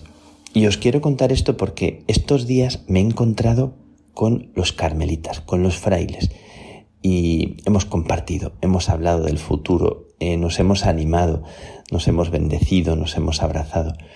Estos días he celebrado la Eucaristía, varias veces hemos concelebrado, se celebra en árabe, eh, no entendemos nada, pero la misa es un lenguaje universal. Eh, y se celebra con, con libros como son los libros árabes, pasando las páginas al revés. Es como un mundo tan diferente, los cantos son tan bonitos, son cantos llenos de encanto y, toda la cultura en general. Y sin embargo se siente como una cercanía, como una conexión del corazón, como una complicidad muy especial. Hoy lo he dicho también delante de todos. Hay como un milagro en este encuentro, en esta necesidad que ellos tienen de que alguien venga y les trate con cariño y les recuerde que, que su vida es preciosa. Y he dicho que hay tres palabras que me vienen a la mente y al corazón cuando pienso en ellos en estos días que son eh, la sonrisa de Dios, me vuelve otra vez fuertemente como un impacto y una onda expansiva a partir de su fe, porque en la iglesia, en medio de esta crisis, lo que percibo es la presencia de personas que tienen una, una luz y una mirada y una sonrisa en el rostro que al terminar la misa todos quieren venir a saludar agradecer nuestra presencia, a pedirnos que volvamos, que quieren hablar, que quieren tomar más tiempo para estar con nosotros, que quieren saludar. Bueno, una sensación de, de mucha familiaridad de estar en casa. He dicho esta palabra. Sois como la sonrisa de Dios en medio del desierto donde nació la fe. Sois como una mano tendida en medio del temblor, en medio de la debilidad. Sois como una mano que se tiende y que ayuda. Y vosotros todos que sois tan distintos unos de otros, sois una comunión que hace posible el milagro de una vida que, que de repente se convierte en, en, en vida, en resurrección, porque es una mano que tiembla y que sin embargo sostiene y levanta a otros. Y sois unos pies que caminan a pesar de que es tan incierto lo que hay por delante, a pesar de que no se ve, a pesar de que estos días hemos mencionado tantas veces el, el desierto, la noche oscura de Juan de la Cruz, la crisis de Santa Teresa, la, la noche de la fe de Santa Teresita y tantas situaciones difíciles de guerra, de conflicto y esta crisis. Eh, sois unos pies que caminan, además, eh, la gente tan, tan, tan bonita, tan linda, no me refiero solo al rostro, que sí, hay gente que es como muy, muy agradable, como gente muy, muy, muy guapa, de un rostro muy agradable, muy sereno, como de una, de una mirada inteligente y como una luz, una presencia eh, agradable. Son personas que, que te miran y te transmiten un algo. Así he sentido y también al Carmelo Seglar y también a, a toda la gente en la celebración otra vez me viene como esa sensación de aquel canto del aleluya en Kiev en el día de Pascua y me viene esto. Sois una sonrisa de Dios, sois una mano tendida que tiembla, que necesita ser sostenida y sin embargo sostiene, y sois unos pies que caminan en medio de una noche oscura, como caminó María. Bueno, esto he comentado, esto he compartido, y quiero compartirlo con vosotros, con, con la gente que me estáis escuchando ahora, donde quiera que estéis, en América, en Asia, en África, en, en cualquier país que tanta gente escucha este programa. Me alegra mucho transmitiros eso que he percibido en, en los libaneses, en las libanesas, en eh, los jóvenes y en los mayores. Unos cantos tan bonitos en la misa, unos cantos preciosos que emocionaban. Y ayer, en la celebración de ayer, una procesión con el Niño Jesús de Praga, el prior de otro de los conventos en una montaña preciosa desde la que se ve el mar abajo tan bonito y, la ciudad eh, tan antigua, dicen de las más antiguas, Biblos. Desde aquel convento se divisa bajo la ciudad de Biblos y en aquel conventito, en la iglesia, con una iglesia con bastante gente emocionada, me pusieron en las manos el niño Jesús de Praga. Hicimos una procesión y las mamás ponían los niños para que les pusiera al lado al niño Jesús de Praga y, les bendijera. Bueno, sosteniendo al niño Jesús de Praga en las manos y percibiendo la fe de aquellas gentes, me conmoví y, y sentí eh, tan fuertemente cómo la fe levanta el corazón y ayuda a caminar en este momento tan difícil. Y repito para vosotros lo que hoy he sentido también, el milagro de que cuando estamos juntos, cuando somos uno, cuando nos damos la mano, cuando hacemos esta comunión entre nosotros, hay como un milagro de vida. Eso quiero transmitiros. Esto quiero regalaros, esto quiero regalarme en vosotros, también en los que escucháis ahora. Gracias por ser comunión, gracias por luchar por esta unidad, gracias por, por hacer familia. Así me siento, también con los que escucháis ahora mismo, donde quiera que estéis. Pues que Dios os bendiga. Em, en, eh, en árabe, la expresión que me he aprendido es Yatamayat Esm Yasua, que significa alabado sea Jesucristo. Yatamayat Esm Yasua. Lo decimos dando gracias a Dios por la fe del pueblo libanés. Que Dios os bendiga.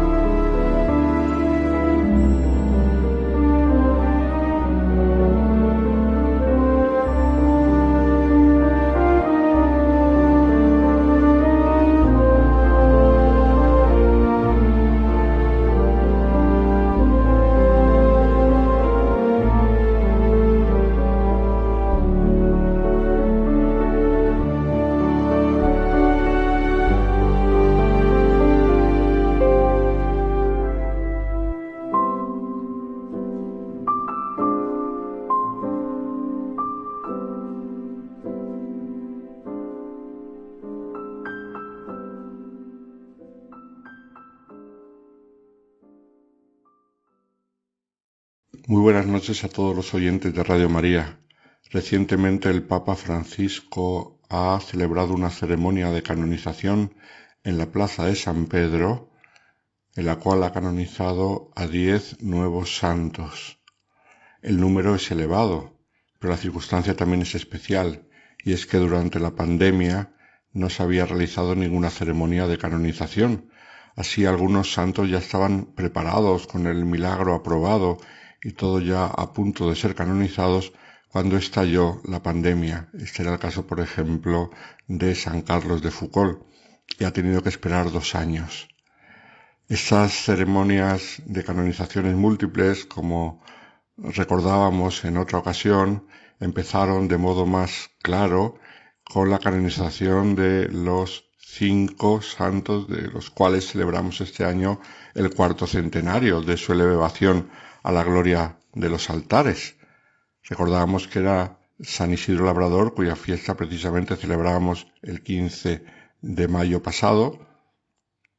También San Ignacio de Loyola, San Francisco Javier, San Felipe Neri, que hemos recordado en la liturgia en esta semana, y Santa Teresa de Jesús. Pues en esta ceremonia de diez nuevos santos del Papa Francisco, entre ellos el Papa ha canonizado a una mujer extraordinaria, poco conocida, pero en los ambientes de las misiones sí que es muy conocida, porque es aquella que fundó la obra de la propagación de la fe. Siendo laica como era, reunió a un grupo de amigas para ayudar a las misiones, y eso es una labor que hoy en día se extiende por el mundo entero en favor de los misioneros. ¿Quién era esta mujer? Se llamaba Paulina Yaricot, francesa. De hecho, había nacido en la ciudad de Lyon en 1799. Ya desde pequeñita oía hablar de las misiones porque su hermano mayor tenía muchos deseos de ser misionero, pero tenían una idea un poco romántica de las misiones, toda llena de peligros, de riesgos, de sufrimientos, y entonces ella cogió un poco de miedo y nunca pensó la posibilidad de ella ser misionera, aunque le emocionaban las cosas que le contaban de las misiones. Desde pequeñita leemos que aprendió a hacer sacrificios por los demás. La enseñaron a vencer sus propias inclinaciones de la ira, la gula, el orgullo, la pereza y ofrecérselo al Señor por el bien de las almas, por la conversión de los pecadores, también por los misioneros. Eran tiempos difíciles en la historia de la Iglesia. El Papa Pío VII luchaba por salvar la libertad de la Iglesia contra Napoleón Bonaparte, que quería mm, derrotar a la Iglesia y quería destruir el papado. Y de hecho llegó un momento en el cual, como sabemos, de los más tristes de la historia de la Iglesia, el Papa hizo prisionero a Pío VII y se lo llevó a Francia. Y allí le tuvo prisionero durante unos años. Y cuando el Papa en 1814 por fin quedó libre de prisión y pudo volver a Roma, en su vuelta hacia Roma, pues paró en Lyon donde la gente le aclamaba con grandísimo amor, que se lo habían demostrado durante toda la prisión, habían rezado por su liberación. El Papa había pedido que se encomendase la libertad de la Iglesia a María Auxiliadora, María Auxilio de los cristianos, y la gente le rezaba. Y cuando ya por fin llegó la noticia que el Papa estaba libre, salió a las calles por aquellos lugares por los que se sabía que el Papa iba a volver hacia Italia. Esto ocurrió allí en Lyon, donde Paulina tuvo ocasión de acercarse al Papa, y el Santo Padre, al pasar por enfrente de su casa, la bendijo y le puso las manos sobre su pequeña cabecita, cosa que ella nunca jamás olvidó y se caracterizó su vida por la gran devoción al romano pontífice y el gran amor a la Iglesia. De joven leemos que se hizo amiga de una muchacha muy vanidosa y ésta la convenció de que debía dedicarse a la coquetería y así por meses estuvo en fiestas y bailes y muy de la moda de aquella época, de mucha vanidad y de pues de mucha juerga, mientras su madre rezaba para que su hija no perdiese la fe entre tanta mundanidad. Y, y el Señor escuchó a la madre de Paulina porque un día en una fiesta eh, resbaló con sus mm, zapatos de tacón por una escalera y sufrió un golpe fortísimo, del cual quedó muda y con grave peligro de enloquecerse. Entonces la madre le hizo este ofrecimiento al Señor. Señor, yo he vivido mucho y ella está empezando a vivir. Si te parece bien, llévame a mí y devuélvele la salud a ella. Y así sucedió. El Señor aceptó esta petición porque la madre se enfermó y murió, murió, pero Paulina recuperó el habla y la salud física y mental y, y volvió a la vida normal. Eso sí, ya renunciando a todas aquellas fiestas y aquellas vanidades. De hecho, un día entrando en la iglesia, escuchó a un sacerdote que predicaba en contra de las vanidades del mundo y lo engañosa que es la, fiesta y la juerga de esta vida y lo breve que es esta vida. Y entonces pues decidió confesarse y allí empezó a cambiar de vida. Y fue el Espíritu Santo que actuaba en su vida la que le hizo abandonar la vida de lujo y de frivolidad que había llevado hasta entonces y comenzó una vida completamente diferente, a visitar a los pobres, a llevarles de su dinero, a ofrecerles limosnas sin que se sintieran humillados, porque luego ella dirá que son ellos los que nos hacen el honor de aceptar nuestro dinero. Eran tiempos muy duros, como decimos de la Iglesia, en Francia porque todavía renqueaba mucho la Revolución Francesa, que había sido muy anticlerical, por supuesto muy anticatólica, y esto había llevado a un descenso muy grande de la espiritualidad de la gente. Mm, había muy poca asistencia religiosa y luego además había aumentado mucho las blasfemias y los improperios en contra de Dios y en contra de la Iglesia. Y entonces ella, ya eh, trabajando, fundará un movimiento de jóvenes obreras para reparar los insultos al Sagrado Corazón de Jesús. Y estas se llamarán reparadoras, que todos los días rezaban al Sagrado Corazón de Jesús y hacían horas de adoración ante el Santísimo Sacramento para espiar los pecados de sus compatriotas, los franceses. Un día cuando tenía 23 años de edad, llegó a su trabajo, cansada, y con deseo de escuchar alguna narración que la distrajese un poco, ella había querido empezar a trabajar, como hemos dicho, para ayudar a los pobres con su dinero después de haber mm, renunciado a lo que tenía por familia, pues mm, quiso trabajar y entonces aquel día, cansada, se fue a la cocina a pedirle a la sirvienta que le contase algo ameno y agradable. Y entonces la sirvienta le dijo, pues Mm, acabo este trabajito que estoy haciendo y te voy a contar algo muy agradable. Y sacó una revista de las misiones en la cual se hablaba de aventuras y vidas de algunos misioneros y se lo puso a leer a Paulina, la cual se quedó impresionada de escuchar los testimonios de estos misioneros. Y en aquel momento le pasó por la cabeza una idea luminosa porque en la revista se pedía ayuda económica para los misioneros. Y ella pensó, ¿por qué no reunir a personas piadosas y obtener que cada una dé algo de dinero y ofrezca algunas oraciones y algún pequeño sacrificio por las misiones y por los misioneros, que tanto lo necesitan y que tanto bien hacen en tierras lejanas? Su hermano, mm, el que hemos dicho que de pequeño tenía un gran afán misionero, que llegó a ser sacerdote misionero, alentó esa inquietud y le propuso la idea de ayudar a las misiones de América del Norte y después también las de Asia, confiadas a los cuidados de la Sociedad de las Misiones Extranjeras de París. Así Paulina se propuso empezar a llevar a cabo esa misma semana la idea que había tenido. Y así empezó a hacer una asociación con sus compañeras de trabajo, con sus amigas, una asociación que luego se llamaría la Propagación de la Fe y que fue fundada oficialmente en el año 1822. Poco a poco fue reuniendo a gente y se le fue sumando más gente que querían ayudar en esta labor de ayudar a los misioneros. Y fue creando grupos en distintos lugares de 15 personas que correspondían a los 15 misterios del Rosario.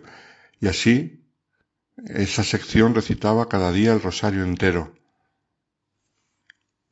Paulina creía fuertemente en la fuerza del rosario y por eso ella veía que el rosario era el mejor modo de ayudar a los misioneros, pero aún así recogían mucho dinero.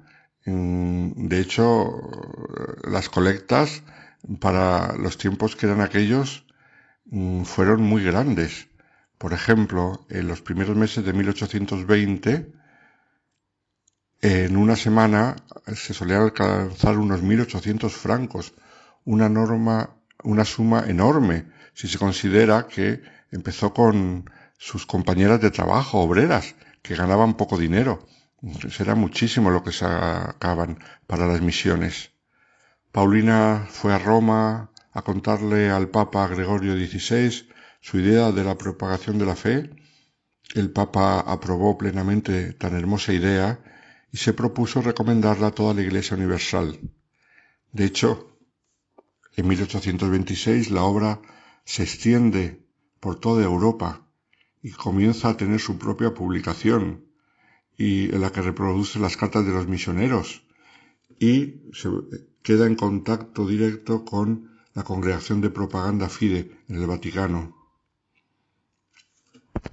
Al volver a Francia desde Roma fue a confesarse con el confesor más famoso que había en aquella época en Francia, que era el santo cura de Ars, y el santo le dijo, sus ideas misioneras son muy buenas, pero Dios le va a pedir fuertes sacrificios para que logren tener más éxito, lo cual se cumplió a la letra porque leemos en su biografía que a partir de entonces los sufrimientos y las incomprensiones que tuvo fueron enormes. Entre estos sufrimientos, por ejemplo, que al principio de los que recogía las misiones algunos eh, le robaron descaradamente y tuvo que enfrentarse con aquellos que le robaban eh, y sustituirles, pero estos, algunos de ellos, empezaron a difundir calumnias en contra de ella, diciendo que se gastaba el dinero en otras cosas, que todo era una mentira. Los sufrimientos que tuvo fueron grandísimos.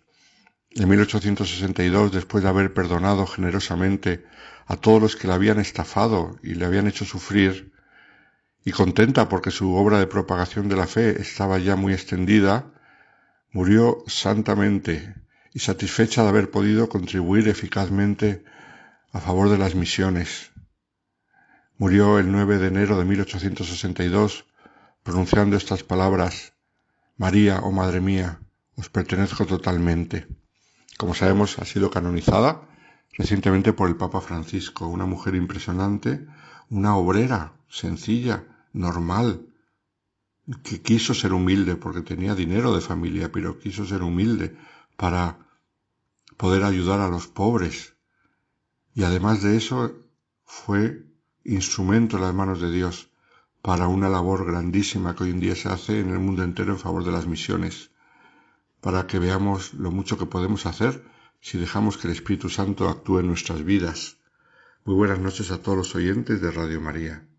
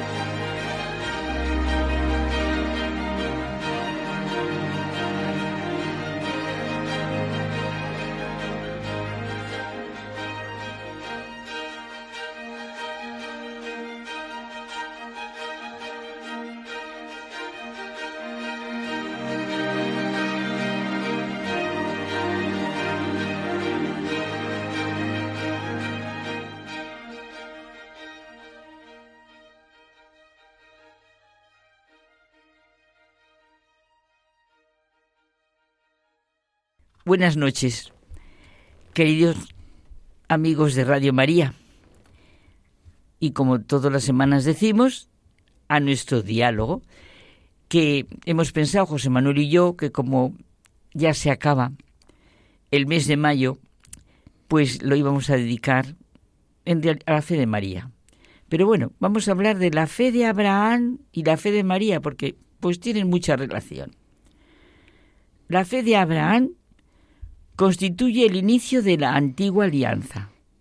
La fe de María da inicio a la nueva alianza, nos dice Juan Pablo II en la Redentoris Mater. Es impresionante y conmovedor la enorme riqueza de la fe, la vital necesidad de ella y evidentemente lo que ha significado y significa en la historia de la humanidad. Eso es el problemón que estamos viviendo ahora, completamente la falta de fe.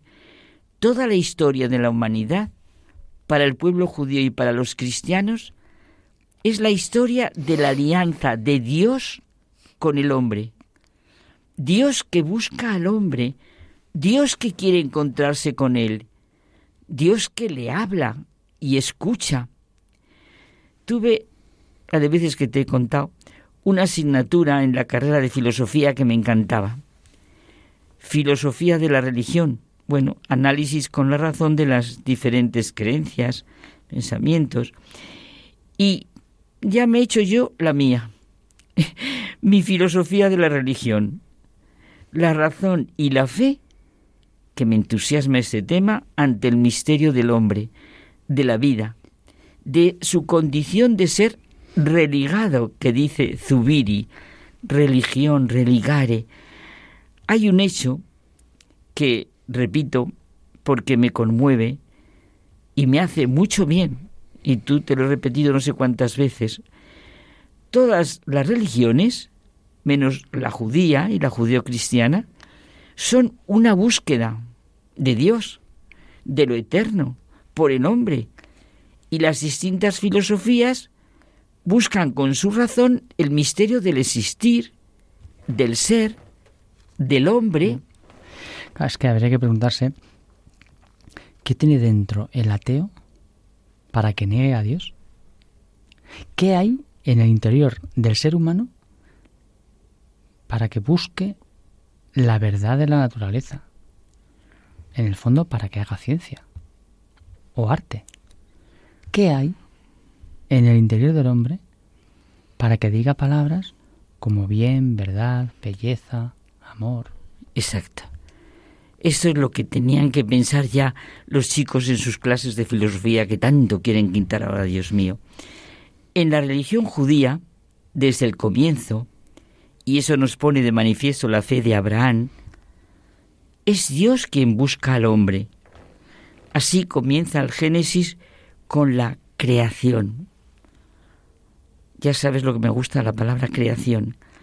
El misterio de la creación es el misterio de todo lo que es, de todo lo que existe. Y ahora en este momento me viene un nombre, Julián Marías. Qué maravilla cómo hablaba de la creación. Es Nilo, maravilloso.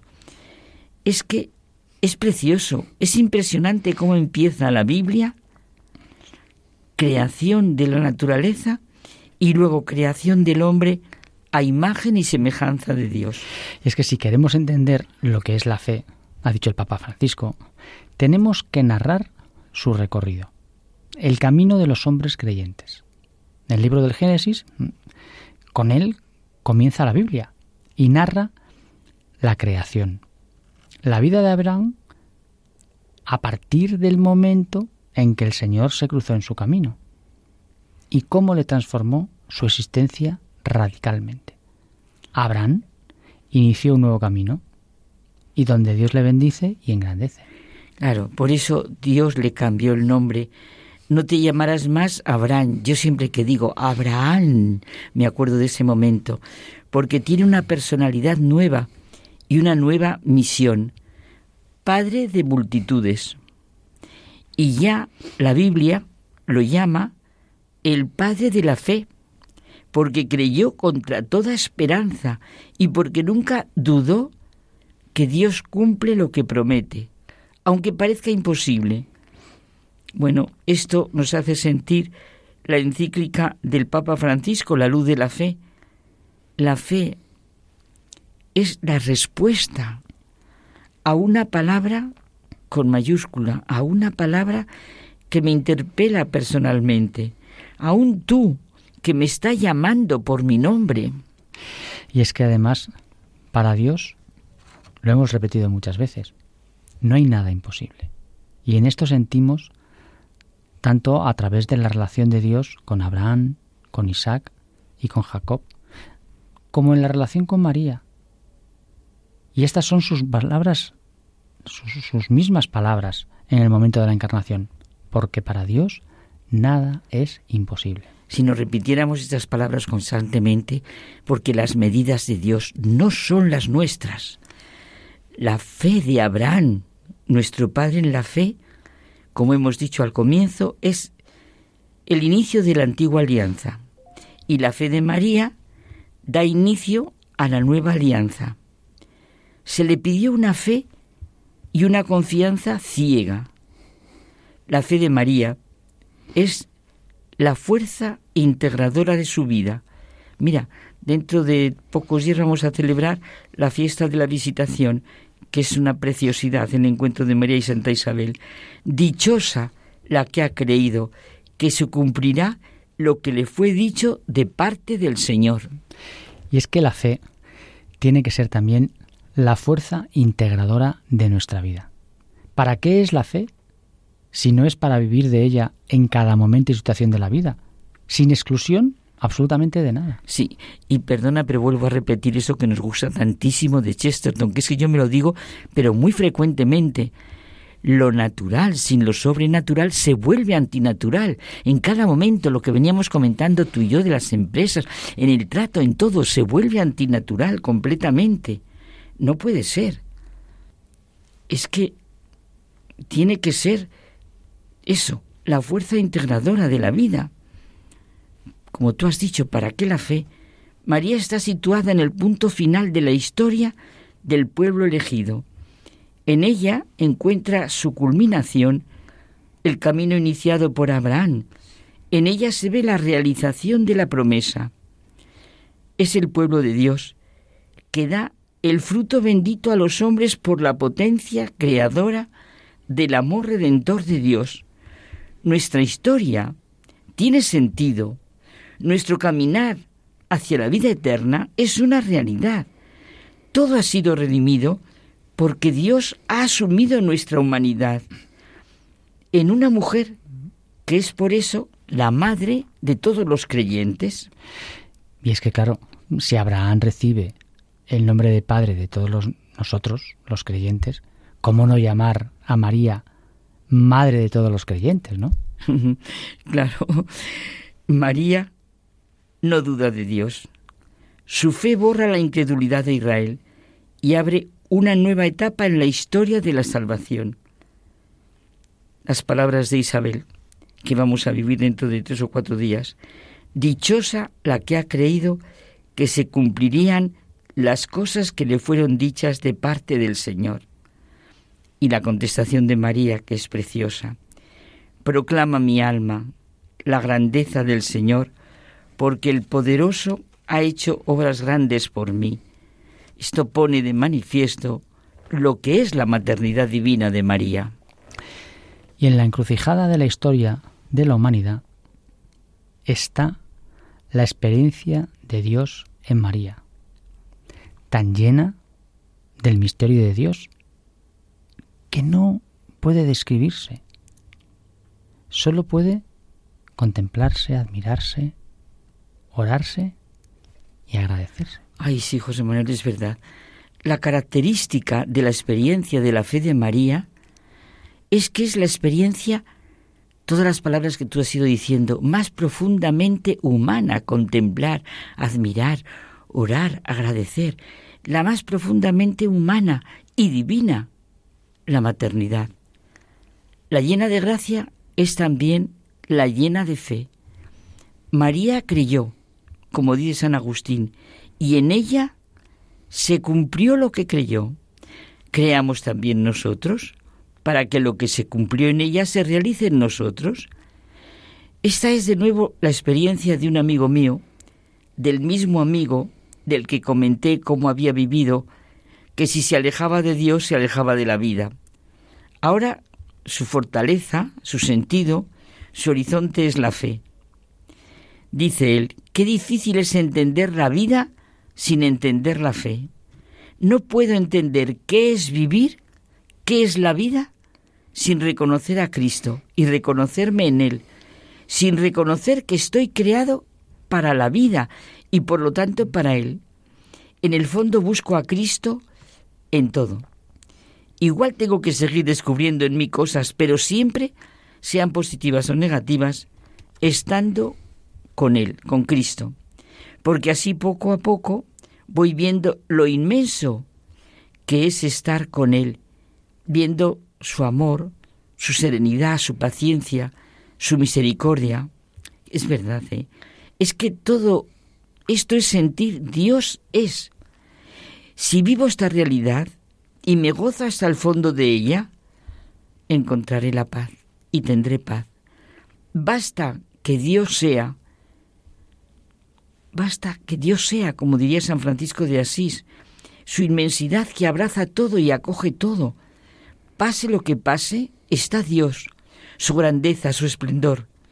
Todo esto mirado cara a cara, frente a frente, como Él quiere, sin miedo y con mucho amor sobre todo lo demás.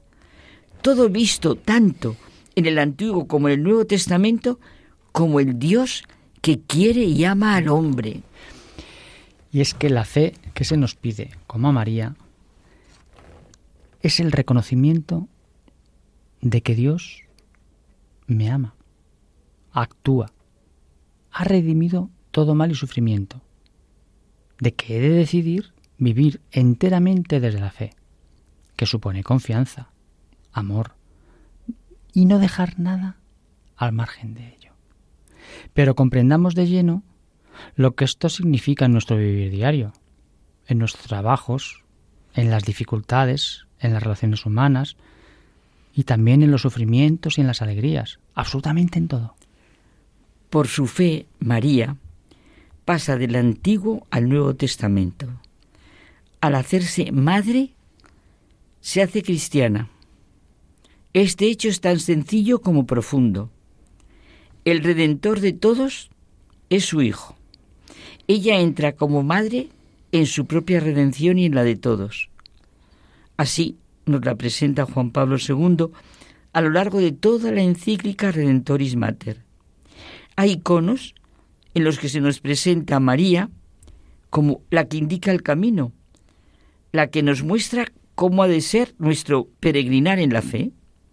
De la penumbra de la fe procede toda la vida de María, pasando por la noche del dolor y del sufrimiento que hablabas tú, en su hágase en mí según tu palabra, está toda la realidad de la redención. Qué maravilloso, ¿verdad?, ver que cuando Jesús nos enseña a orar, nos dice lo mismo que había dicho su madre. Nos lo dijo, lo que era nuestro bien, expresado en esa petición. Hágase tu voluntad, en la tierra como en el cielo.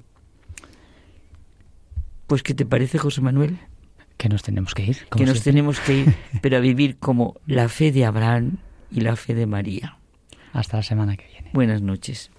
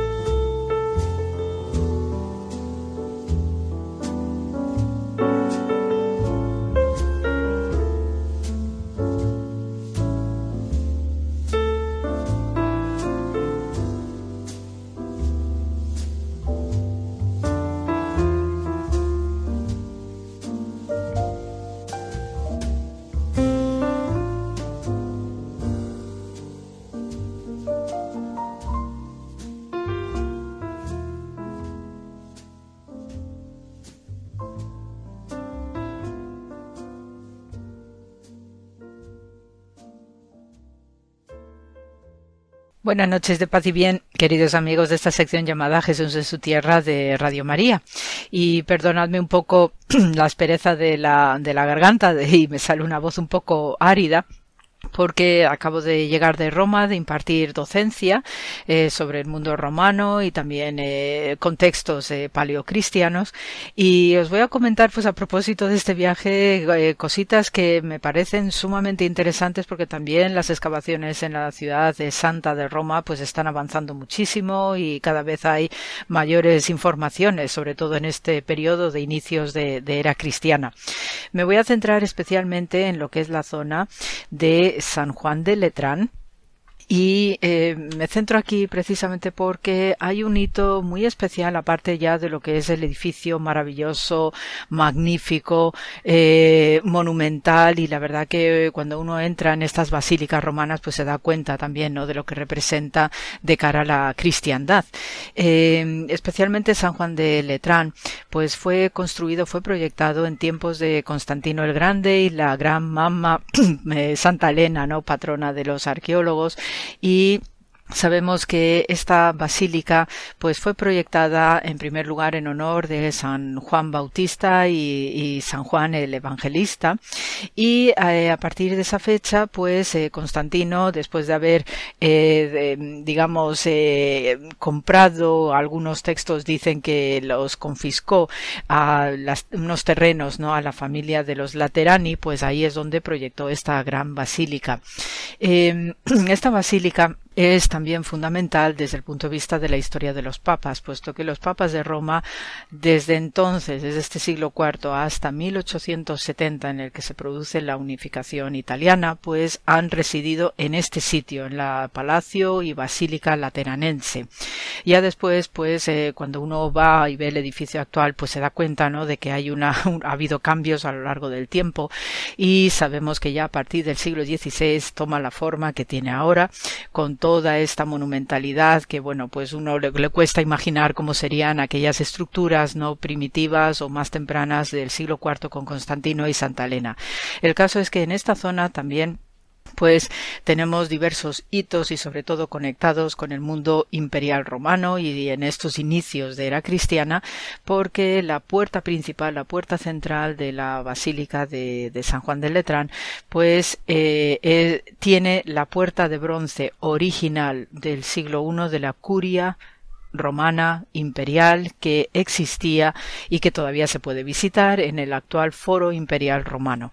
Entonces, esa puerta de bronce, pues también desde el punto de vista de la arqueología y la historia, pues es un hito el que se preserve tal cual, es una puerta también monumental, espectacular, con todo este trabajo fino, ¿no? de la época imperial romana y es precisamente la que preside el centro, ¿no? de esta basílica lateranense. ¿Y por qué? Cuando nos referimos a asuntos eclesiásticos eh, de la Iglesia Católica, se suele utilizar mucho la, la, expresión, ¿no? La curia para referirse a este mundo eclesiástico. Y en el mundo romano antiguo también esa expresión de la curia identificaba al Senado de Roma y su edificio principal, la curia imperial romana, estaba en el foro imperial, en el centro de la ciudad.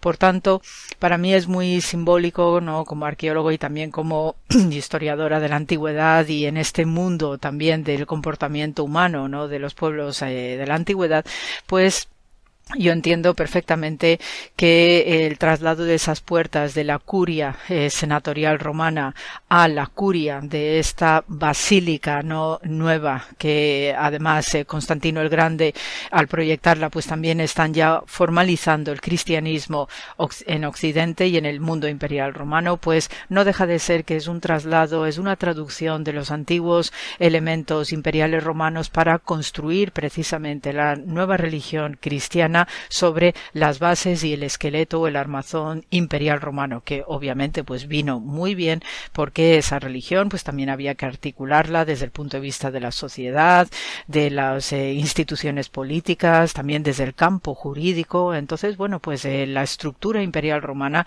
que es formidable por otra parte, pues viene muy bien también para que el cristianismo pueda articularse desde el punto de vista sociopolítico en la historia de los inicios de la cristiana.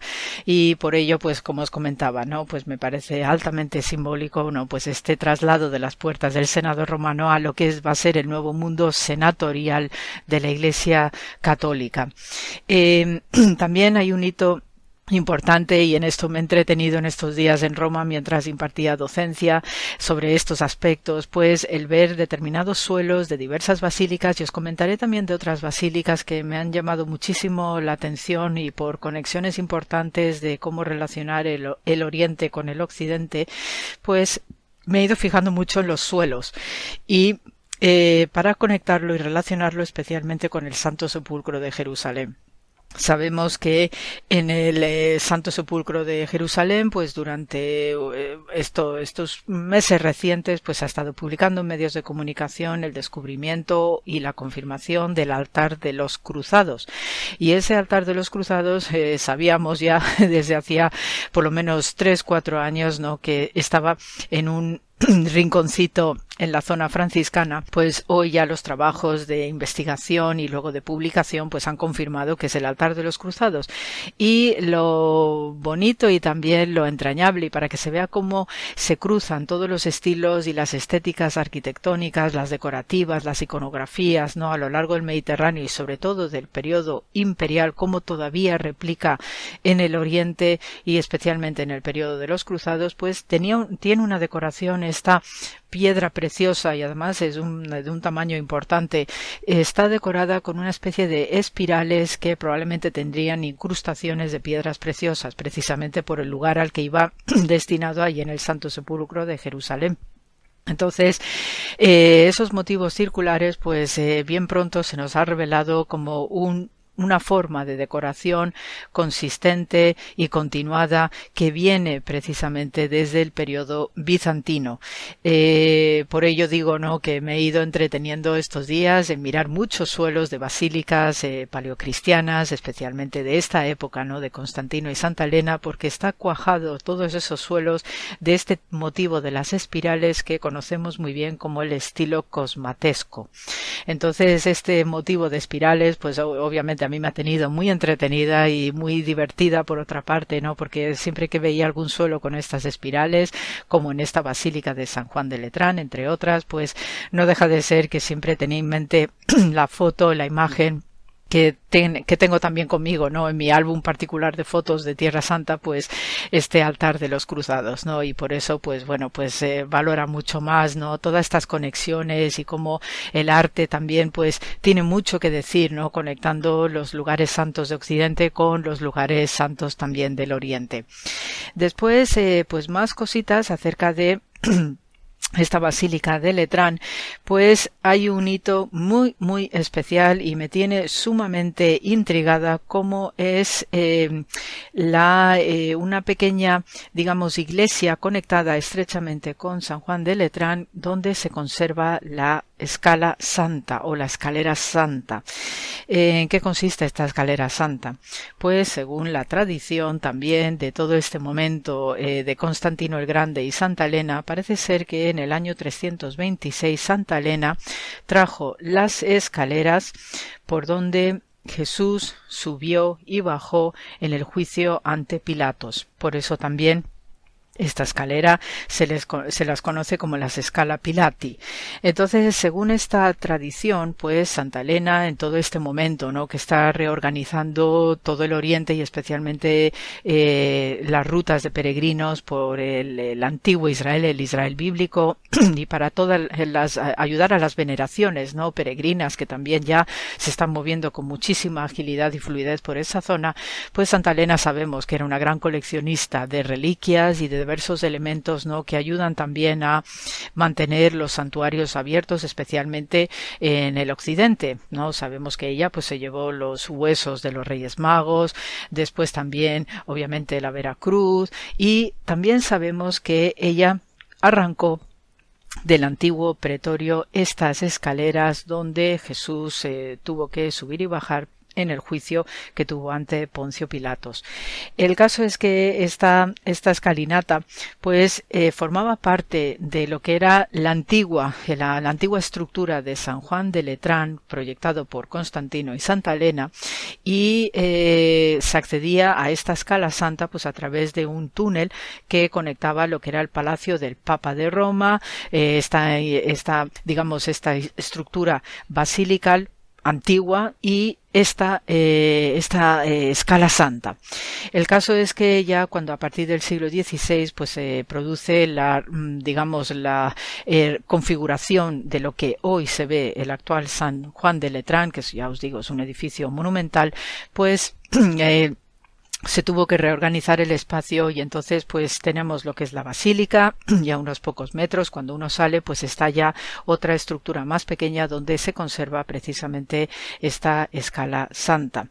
Entonces em, alrededor de esta escala santa pues también hay muchísimas otras reliquias y también se alberga un icono de un Cristo Pantocrator conocido como la Urónica que supuestamente fue eh, iniciado por San Lucas y fue terminado por un ángel. Y entonces este célebre icono no se llama el Santísimo Salvatore Aqueiro Poyotón, no hecha por manos humanas y por eso pues a veces se procesionaba esta figura pues para eh, sanar, para eh, pues obviamente ayudar a aquellos no que estaban sufriendo momentos especiales y también esta icono pues parece ser que era procesionada en momentos muy delicados como las pandémicas, ¿ok? O sea que tenemos este tipo de conceptos y de eh, historia, ¿no? De la de, de, la piedad y de la religiosidad humana que en la cual participa este Cristo que no fue hecho por manos humanas. Eh, este es un, hito, ¿no? Esta escala santa, porque tiene 28 escalones y solo se puede subir de rodillas. Eh, son actos estos también de piedad y de penitencia y la verdad que eh, tuve ocasión de asomarme y contemplar, pues obviamente, ¿no? Lo espectacular que es esta imagen devocional, ¿no? De los diversos peregrinos y por razones varias, muchos de ellos, ¿no? Ofreciendo por personas muy allegadas, familias, ¿no? Que tienen problemas de salud, que están en una circunstancia material difícil y bueno, pues la verdad que impresiona ver esta devoción y cómo se va subiendo poquito a poco de rodillas en esta escalera. Obviamente todo este tipo de devociones pues también trae ¿no? cierto desgaste y cierta cierta digamos rotura ¿no? dentro de lo que es esta piedra original histórica entonces eh, pues tuvo que recubrirse varias veces otras veces pues tuvo que hacerse trabajos de mantenimiento y ahora pues desde eh, abril del 2019 según he ido informándome por allí pues se permitió a los peregrinos subir las escaleras de mármol pues como se venía haciendo según la costumbre eh, y desde entonces y hasta ahora, solamente con el cierre que hemos tenido en estos años pandémicos, pues ahora se ha vuelto a reabrir todo aquello y la verdad, y de nuevo os digo, ¿no? Pues eh, eh, impresiona mucho, ¿no? Ver esta devoción, etcétera. Así que, eh, pues esto os comento, ¿no? De experiencia que he ido teniendo en esta, en estos días y la verdad, pues comentaros, ¿no? Este aspecto de, de lo que significa el lugar de San Juan de Letrán, esta conexión con el antiquísimo mundo imperial romano y formidable también y cómo la cristiandad, pues ha ido construyendo con todos estos elementos de la piedad y la devoción, especialmente con la escala santa, ¿no? Que la verdad que fue verlo y, y sabiendo cómo era eh, el pretorio romano en su momento momento y en esa época de Jesús, pues la verdad que sobrecoge, impresiona y ya pues estoy más atenta también a ver los trabajos y de investigación arqueológica que se han hecho alrededor de esta escalera. Así que para quienes vayan a Roma, de verdad no dejéis de ver este tipo de lugares y sobre todo por estas conexiones maravillosas y formidables de la historia antigua del cristianismo y cómo todavía hasta hoy pues sigue teniendo mucho que decirnos. Así que con esto pues eh, se os manda muchísimo amor y pues hasta la semana que viene y gracias por la escucha como siempre. Con muchísimo amor para todos. Gracias.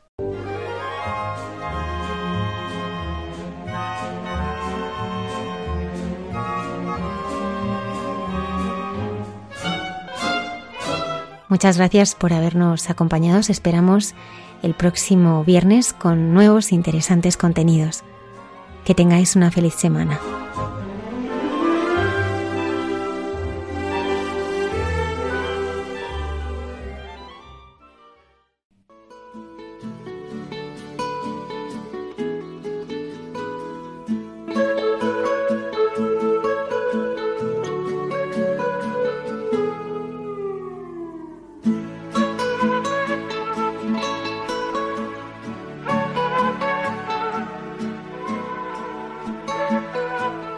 Y así finaliza en Radio María. Hay mucha gente buena. Un programa dirigido por Almudena Delgado.